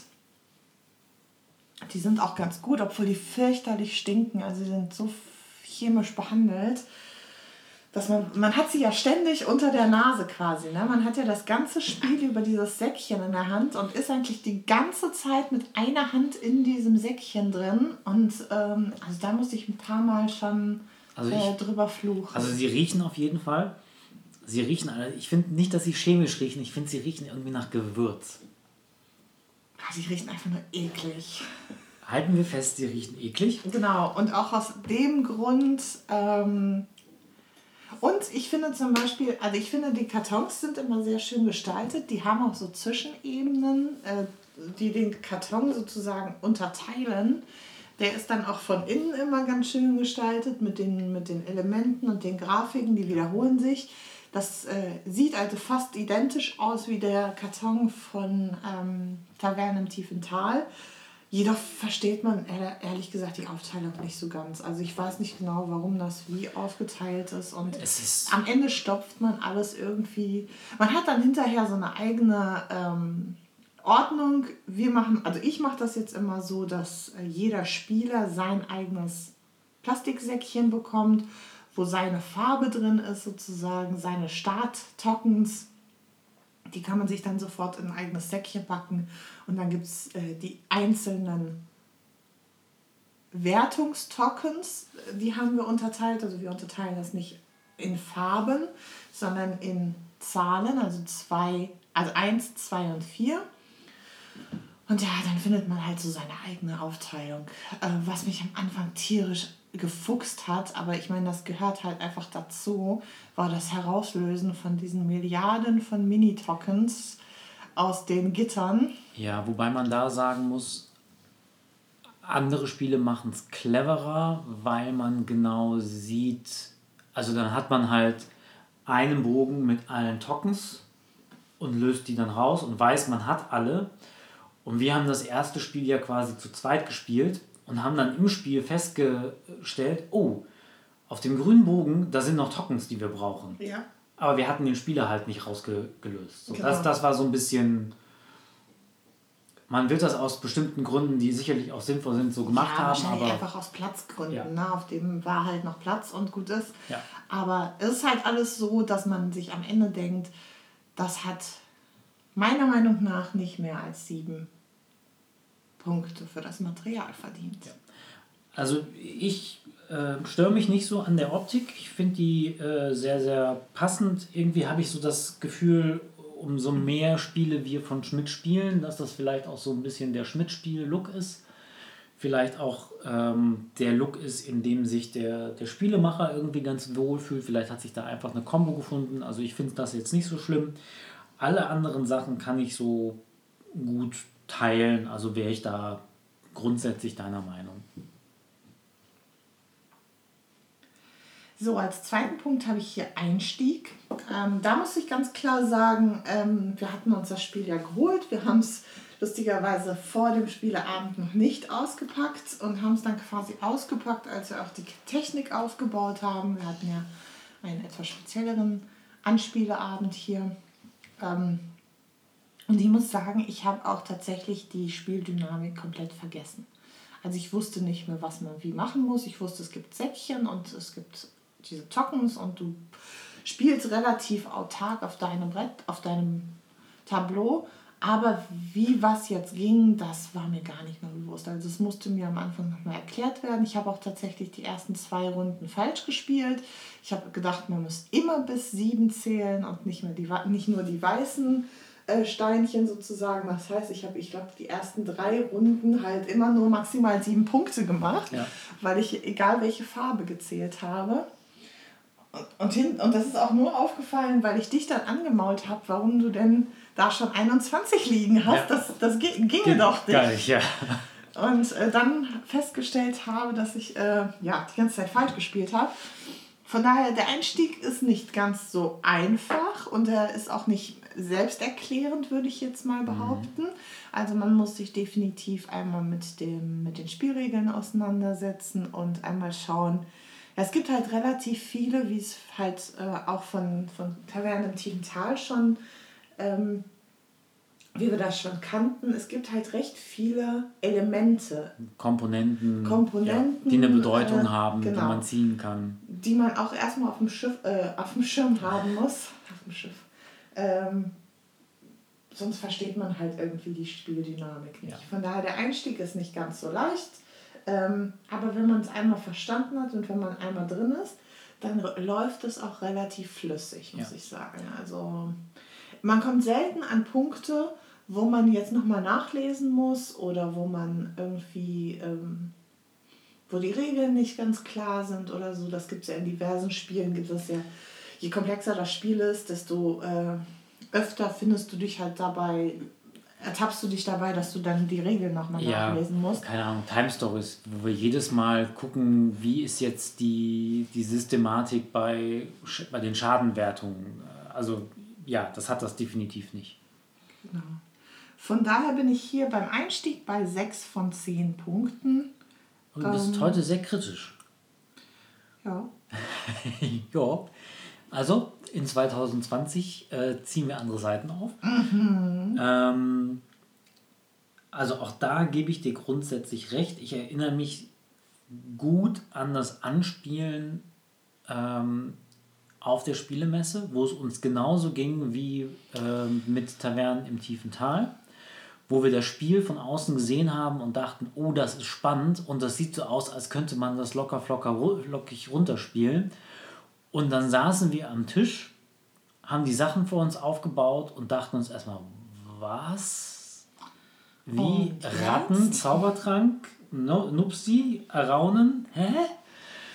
So, und dann hat man in den Fällen einen Spielleiter gehabt, der uns da einmal durchgeführt hat und danach fluppte es eigentlich. Ich ja. weiß auch, dass wir auch da die Runde nicht zu Ende gespielt haben auf der Messe, sondern nach vier Runden gesagt haben, okay, Spielprinzip ist verstanden, ist super, kaufen wir uns. Punkt. Oder Patrick und äh, PJ haben das gesagt. Mein Gott, er ist enttarnt. ähm, Müssen wir das jetzt piepen? Ja, weiß ich nicht. Müssen wir ihn fragen. Und Jay? ja. Ähm, also der, der Einstieg ist tatsächlich aufgrund der vielen Komponenten erstmal so, dass man da reinkommen muss. Ähm, ich werde allerdings nicht so kritisch wie, äh, wie du, weil selbst wenn man sich einlesen muss an dieser Stelle, die Anleitung ist sehr, sehr einfach nachzuvollziehen und wenn man erstmal alle Komponenten hat, ähm, geht das recht fix. Das ist jetzt nicht so, als würde man da eine halbe Stunde Anleitung lesen, sondern eher so eine Viertelstunde, ähm, eine kurze Anspielrunde und dann ist man eigentlich auch drin. Ja. Aber wie gesagt, also es ist jetzt nicht so, dass man sich da hinsetzt und irgendwie schon ein Gefühl dafür hat, wie das Spiel gleich funktioniert ja.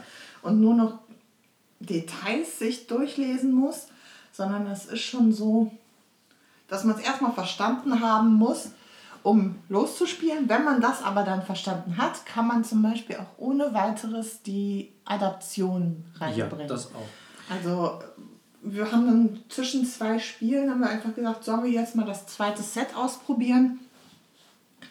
Und ähm, die, der Übergang war relativ nahtlos. Man vergisst zwischendrin ähm, zwar gerne mal, wenn sich jetzt zum Beispiel eine Farbe komplett geändert hat. Ne? Also es gab zum Beispiel im Vergleich zum ersten, vom ersten zum zweiten Set gab es eine Farbe, bei der du plötzlich nicht mehr einen Rubin nehmen durftest, der vermeintlich immer ein ganz guter, ja, ein ganz gutes äh, Zwischenziel ist, hattest du plötzlich bei Grünen die Möglichkeit, die Möglichkeit Nee, du hast einfach nur einen, einen Füllchip bekommen, der aber eigentlich keine, keine Punkte bringt und der jetzt auch nicht viel äh, Aktion bringt. Und äh, da musste man sich am Anfang erstmal daran erinnern, dass wenn du einen grünen Chip hast, dass du jetzt keinen Rubin mehr ziehen darfst, sondern nur noch einen äh, orangenen Chip quasi. Ja, das war ein bisschen so, da musste man erstmal man musste da sich dran erinnern sozusagen. Ja. Was ich ganz spannend finde, J und P haben ja schon die Erweiterung. Die Erweiterung gab es ein Jahr danach auf ja. der Spielemesse. Und du wolltest jetzt noch was ergänzen? Kurz meine Wertung abschließen. Ah. Ich bin bei 8 von 10. Und jetzt kommen wir zum Spielspaß, weil da geht dein, deine Anmoderation ja quasi hin. Genau. Ähm, es ist das Spielgefühl und äh, im Anschluss dann auch der anhaltende Spielspaß. Das hattest du ja so als Punkt noch mit dazugefügt. Also ich möchte diesmal auch so ein bisschen von hinten anfangen mit dem anhaltenden Spielspaß, denn dann gibt es bei mir neun von zehn Punkten, denn es ist so, dadurch, dass sich dieses Spiel in sich ja schon verändert und wir alle Möglichkeiten noch nicht mal ausgeschöpft haben, also wenn ich mich richtig erinnere, gibt es einen Passus in, in den Spielregeln, wo man sich auch selbst äh, Sets zusammenstellen kann, wo man jetzt sagen kann, ich nehme dieses Buch und dieses Buch und dieses Buch. Das habe ich noch gar nicht gesehen, aber das ist, klingt auch cool. Macht sich dann sozusagen sein eigenes Set daraus. Ähm, und wie gesagt, es gibt jetzt auch eine autarke Erweiterung.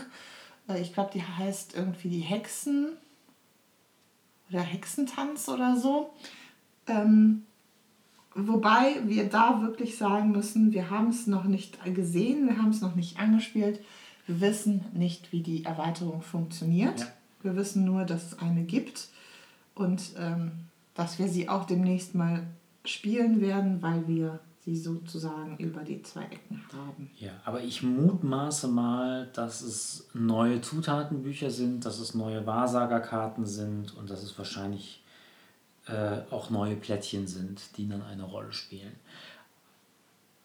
Aber vom Prinzip, ähm, das, was wir jetzt gerade vorliegen haben, ist ja tatsächlich so, wir haben jetzt zu zweit, ich glaube so 10, 15 Runden alleine gespielt, so ungefähr, vielleicht auch ein bisschen mehr. Und haben halt bis jetzt nur die zwei ersten Sets gespielt. Es gibt insgesamt vier, plus dann diese eine, die man sich selber zusammenbauen kann. Ähm, und ich finde, es gibt halt äh, jenseits von den Sets zwei Aspekte, die zu einem sehr, sehr langen Spielspaß führen. Ähm, zum einen, ähm, dass man sich eigentlich in jedes Set neu reinfinden muss. Also man spielt immer ein Spiel ja quasi des, des Begreifens willen und dann fängt man an, in diesen Sets selber Strategien zu entwickeln. Und da ist halt auch in jedem Set eine Lernkurve. Und ich finde, das führt halt dazu, dass man auch wirklich gut pro Set äh, 10, 15 Partien machen kann, ohne dass das langweilig wird. Und die Runden sind relativ kurzweilig. Also wenn wir jetzt tatsächlich, also wenn wir eine Runde spielen, dann spielen wir gerade keine Runde über 25 Minuten, würde ich sagen. So schnell, wie wir mittlerweile sind. Mhm. Also deswegen würde ich den, den, den Spielspaß ähm, und auch den anhaltenden Spielspaß recht hoch bewerten mit äh, 9 von 10. Jenseits von der äh, Erweiterung, die es da noch gibt. Genau, sehe ich genauso. Spielgefühl und anhaltender Spielspaß haben beides jeweils 9 von 10 Punkten bei mir bekommen. Weil es halt wirklich, also es ist super variabel und ich glaube, so schnell kommt auch keine Langeweile auf. Ja. Genau. So viel dazu. Genau, so viel zu den Quacksalbern von Quedlinburg und zu virtuellen Brettspielabenden. Da haben wir tatsächlich für die Zukunft ein, zwei Sachen auf der To-Do-Liste. Zum einen tatsächlich der Versuch, ähm, Flügelschlag zu spielen wo wir wirklich mal gucken müssen, wie das wird, weil man da tatsächlich das Problem der Kartensets hat.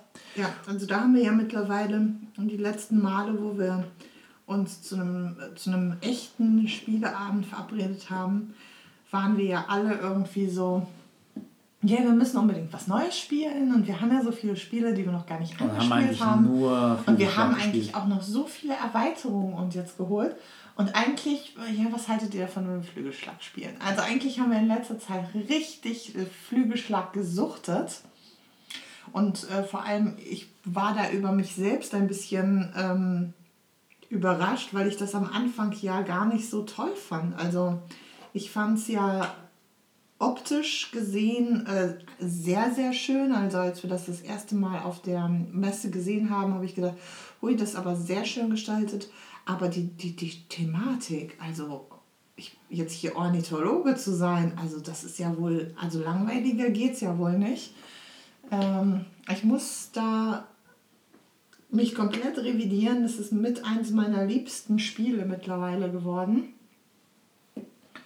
Und es ist halt super super kurzweilig und irgendwie total dynamisch und, und strategisch anspruchsvoll. Ja, und aber es gibt halt so viele Punkte, die einfach irgendwie digital nicht so wirklich äh, kompatibel sind und umsetzbar sind dass wir das, das bisher noch nicht getraut haben. Ja, also wir, wir, wir, werden die, die Regeln irgendwie verändern ja. müssen. Also zum einen wird man ja nicht von einem Stapel ziehen müssen und es gibt halt unheimlich viele Vogelkarten im Starter-Set und man wird sie halt nicht synchron bekommen und das wird halt der erste...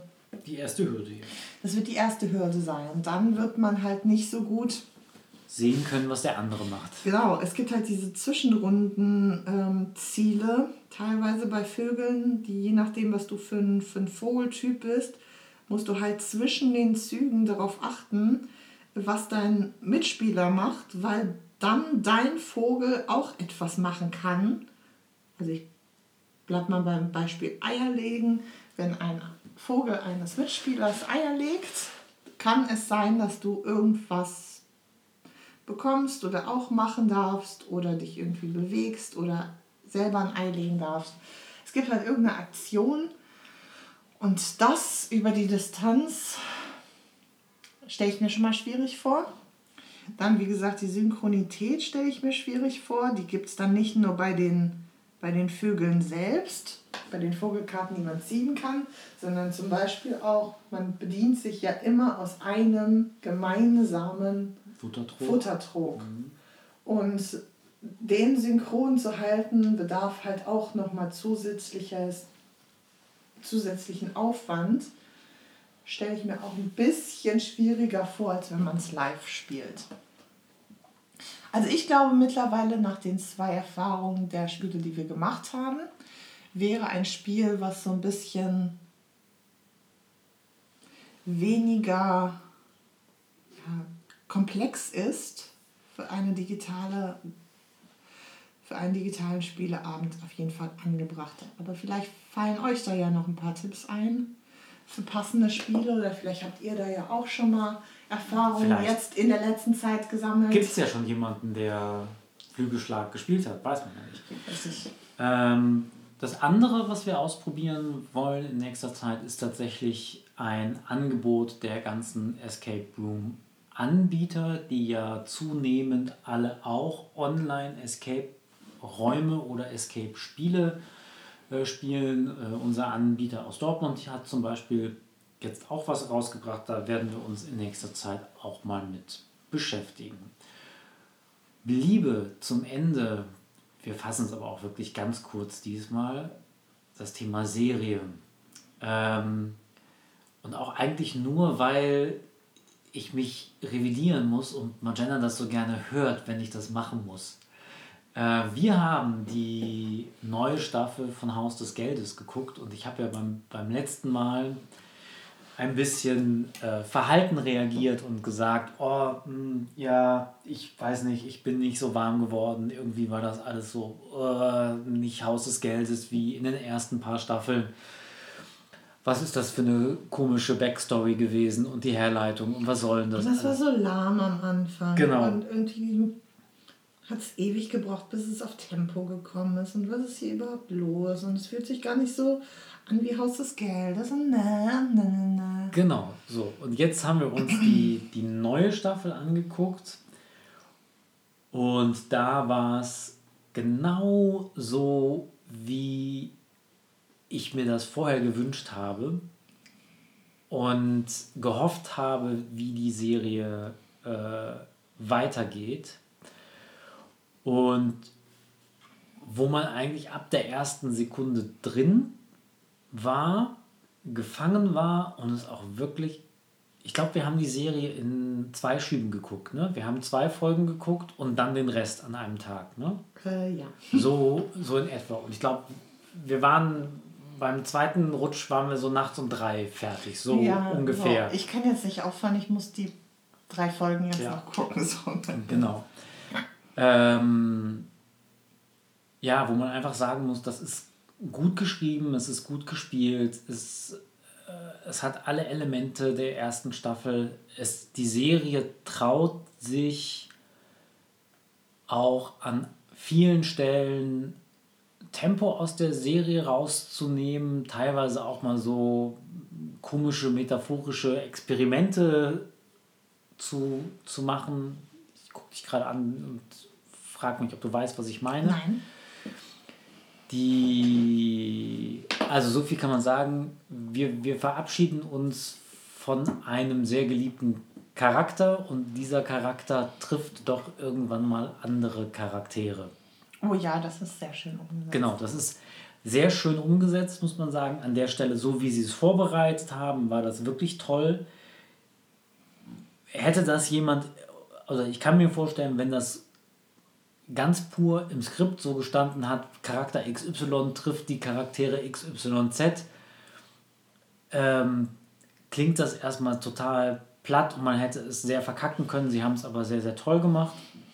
Ähm, sie schaffen es auch, die äh, Verbindung zwischen den Figuren immer wieder neu zu beleben, zu verknüpfen, ja, andere Aspekte rauszuarbeiten. Genau, also das finde ich auch, also ich hatte zwischendrin, gerade in dieser Staffel hatte ich sehr stark das Gefühl, dass man natürlich diesen Daily Soap dieses Daily Soap-Gefühl so ein bisschen hatte, weil irgendwie hatte plötzlich jeder was mit jedem. Äh, es wurde, ja. Ne, also es ist irgendwie so ein bisschen sehr äh, relationship-mäßig durch, durchgewirbelt worden und wo man sich dann dachte, ist das wirklich so, dass wenn man nur eine gewisse Anzahl an Menschen auf einem gewissen Raum zusammenfähigt, dass irgendwie jeder mit jedem mal was hat, weil die Charaktere halt irgendwie auch so jeder für sich genommen ein starker Charakter ist. Das hat mich zwischendrin mal so beschäftigt als Frage, aber. Aber das ist, also.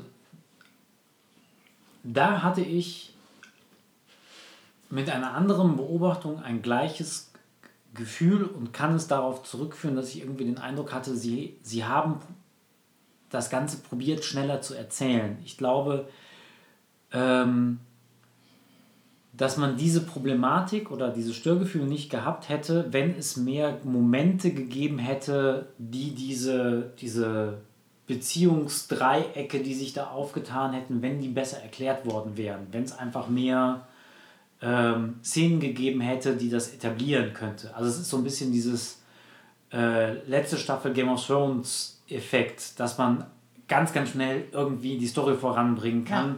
Und nicht mehr so gewohnt lang äh, atmig oder detailliert die Beziehung aufbaut.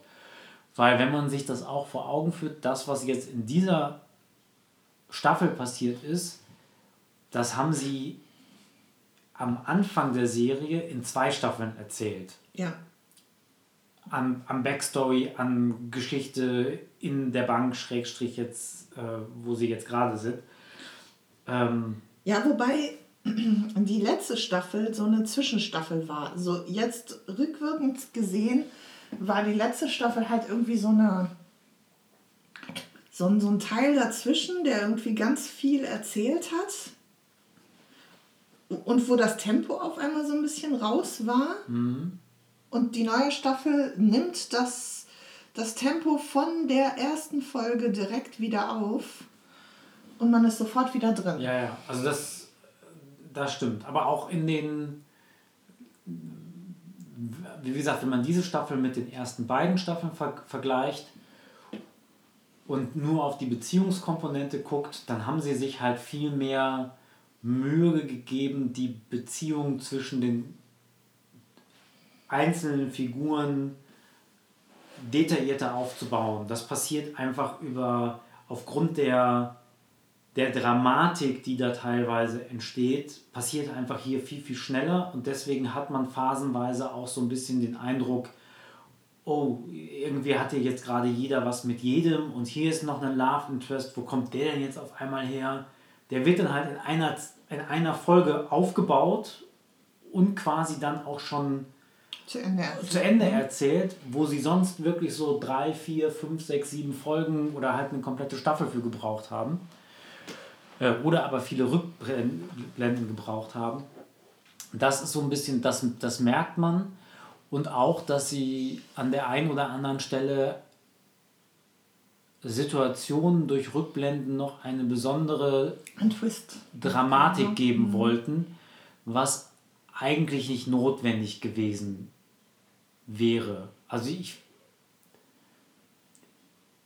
ich denke, wir reden jetzt gerade um die, über die Backstory des einen Charakters, der leider stirbt. Da hätte es die Backstory nicht gebraucht, um es dramatisch zu machen und um äh, die Beziehung die, die Beziehung nochmal aufzuwerten. Das hätte es, also zu keiner der anderen Figuren, das hätte es nicht gebraucht. Ja. Äh, man hat als Zuschauer sowieso Rotz und Wasser geheult und man hätte verstanden, wenn alle anderen Rotz und Wasser heulen. Das ja. hätte es wirklich nicht gebraucht. Ja. Aber trotzdem, das ist wirklich so, und da sind wir wieder am Anfangspunkt, am Anfangspunkt, da hat die Serie echt die Kurve gekriegt. Der Cliffhanger ist halt das größte Arschloch von einem Cliffhanger, was es gibt. Weil man sich so wirklich dachte, okay, jetzt kann es so richtig losgehen. Und dann war leider vorbei. Ja. Ähm, über die vier Staffeln bauen sich auch zwei Charaktere derartig auf, dass man nicht weiß, welchen man schlimmer findet. Oh ja, das ist auch großartig. Das ist wirklich großartig. Also der äh, zweite Charakter taucht auch erst im Laufe der Serie auf der andere ist von vornherein schon drin und man bekommt einfach man von Screentime zu Screentime mehr Details seines Charakters aufgefächert, wo man sich einfach nur dacht, denkt, bitte gib mir ein Messer, ich will ihn 500 Mal erstechen. Also das, das Spannende bei beiden Charakteren ist, dass sie so eine total chaotische, unberechenbare Komponente haben. Es hat sich bis bis jetzt nicht zu 100 Prozent, auch wenn es sich hier und da so ein bisschen andeutet, erschließt sich dem Betrachter nicht, was sind die Motivationen dieser beiden Figuren? Warum machen die das jetzt gerade? warum sind die so abgefuckt, wie sie abgefuckt sind? Also ich denke mal, jedem, der ähm, Haus des noch nicht gesehen hat, dürfte jetzt aber mittlerweile auch klar sein, ohne zu viel zu spoilern, dass es sich um eine äh, Einbruchsserie handelt, in der so ein bisschen die vermeintlich Bösen, ne, die Einbrecher. Also wer 2020 Haus des Geldes noch nicht gesehen hat, nach sechs Wochen Quarantäne, dem ist aber auch echt nicht mehr zu helfen. Ja, das wollte ich jetzt so nicht sagen. Florian hat es gesagt. Ja. Ihr seid alle doof. Naja, auf jeden Fall kriegt man ja relativ schnell mit, dass die äh, vermeintlichen Antagonisten äh, ja alle Charaktere haben und alle, und man gewinnt sie ja auch von, von äh, Folge zu Folge immer mehr lieb und man versteht sie immer mehr und die eigentlichen Guten in so einer Geschichte wandeln sich immer mehr zu tiefgründigen Monstern. Oder wechseln halt auch mal die Seite. Ah, jetzt weiß ich, wo du hinaus, drauf hinaus willst. Ich dachte sogar, hm, okay. Das ist interessant, weil ich als Antagonisten tatsächlich schon, also ich war jetzt schon so sehr, ja, eben, so wie bei, wie bei Dexter halt auch, auf der Seite des ja. vermeintlich Bösen. Das ähm, muss man sich aber dann mal bewusst werden, ja. dass man ja eigentlich die ganze Zeit auf der Seite der Bösen ist. Ja, ja gut, ja, das stimmt. Das stimmt. Und, und in solchen Serien in denen dann die vermeintlich gute oder helle Seite dann wirklich plötzlich äh, Abgründe zeigt, die noch viel dramatischer sind als dieser wirklich extreme Überfall, den sie da, äh, dieser, diesen Clou, den sie da abziehen. Wenn man dann auf einmal merkt, dass der vermeintlich Gute dann auf einmal irgendwie so einen Arschloch-Move macht, dann hängt man da richtig drin. Naja, also beide Seiten ähm, vollziehen ja ständig ein, ein Tango des Übertretens, des Erlaubens. So. Ja. Also auch die Bankräuber, die ja tatsächlich mit der äh, Prämisse da reingehen, optimalerweise verletzen wir keinen und töten keinen, sind ja relativ schnell in der Staffel an dem Punkt, wo sie das dann auch übertreten müssen. Also eigentlich schon in der letzten Staffel. Aber egal. Wir haben jetzt ganz, ganz viel um den heißen Brei rumgeredet. Unterm Strich steht Gucken. Gucken, genau. Gucken. Und was ich auch, das hast du gar nicht gesehen, das habe nur ich gesehen, was auf jeden Fall äh, auch ein toller ähm, Einblick in diese ganze Serie ist, ist das Making of. Es gibt eine Dokumentation als äh, Making of. Sollte man sich auf jeden Fall erst ansehen, wenn man alle anderen Staffeln schon gesehen hat, weil es wird viel gespoilert. Aber dadurch bekommt man auch nochmal einen ganz neuen Einblick in diese Serie, die ja im Ursprung gar keine Netflix-Serie ist, sondern eine Serie aus dem spanischen Fernsehen. Und die ist im spanischen Fernsehen auch gar nicht so gut angekommen, wie sie im Nachgang dann bei Netflix äh, brilliert. Durch die Decke gegangen ist. Genau. Gut. Von daher gucken. Was steht denn bei uns auf der Uhr? Ähm, 3247 Takte. Ich habe vergessen, es vorher umzustellen. Es war auf jeden Fall relativ lang. Dann würde ich sagen, hast du noch 50 äh, Takte, um dich zu verabschieden. Und mal einen kleinen Ausblick zu geben, wie das denn hier mit Punkt, Punkt, Punkt und so weitergeht. Ja, ähm, ich denke, wir werden uns in nächster Zeit weiter mit den Corona-Bedingungen äh, rumschlagen. Das heißt, Optimalerweise schaffen wir es tatsächlich in nächster Zeit mal ein Escape Online Game zu spielen und spielen vielleicht ein weiteres Brettspiel an. Und davon werden wir wieder berichten. Und Serien zu gucken gibt es sowieso genug. Ja, und wir haben tatsächlich jetzt, er hat es tatsächlich mal wieder geschafft, mir eine Serie, die er mir seit sechs Jahren versucht aufzudrücken, äh, die haben wir jetzt tatsächlich gesehen. Ah, ja, das und, nächste Mal und, und sprechen muss, wir über Community. und ich muss sagen, äh, manchmal braucht es wirklich den richtigen Moment, dass man etwas so wahrnehmen kann, wie es es verdient hat. Das ist ein schönes Schlusswort. Tschüss. Tschüss.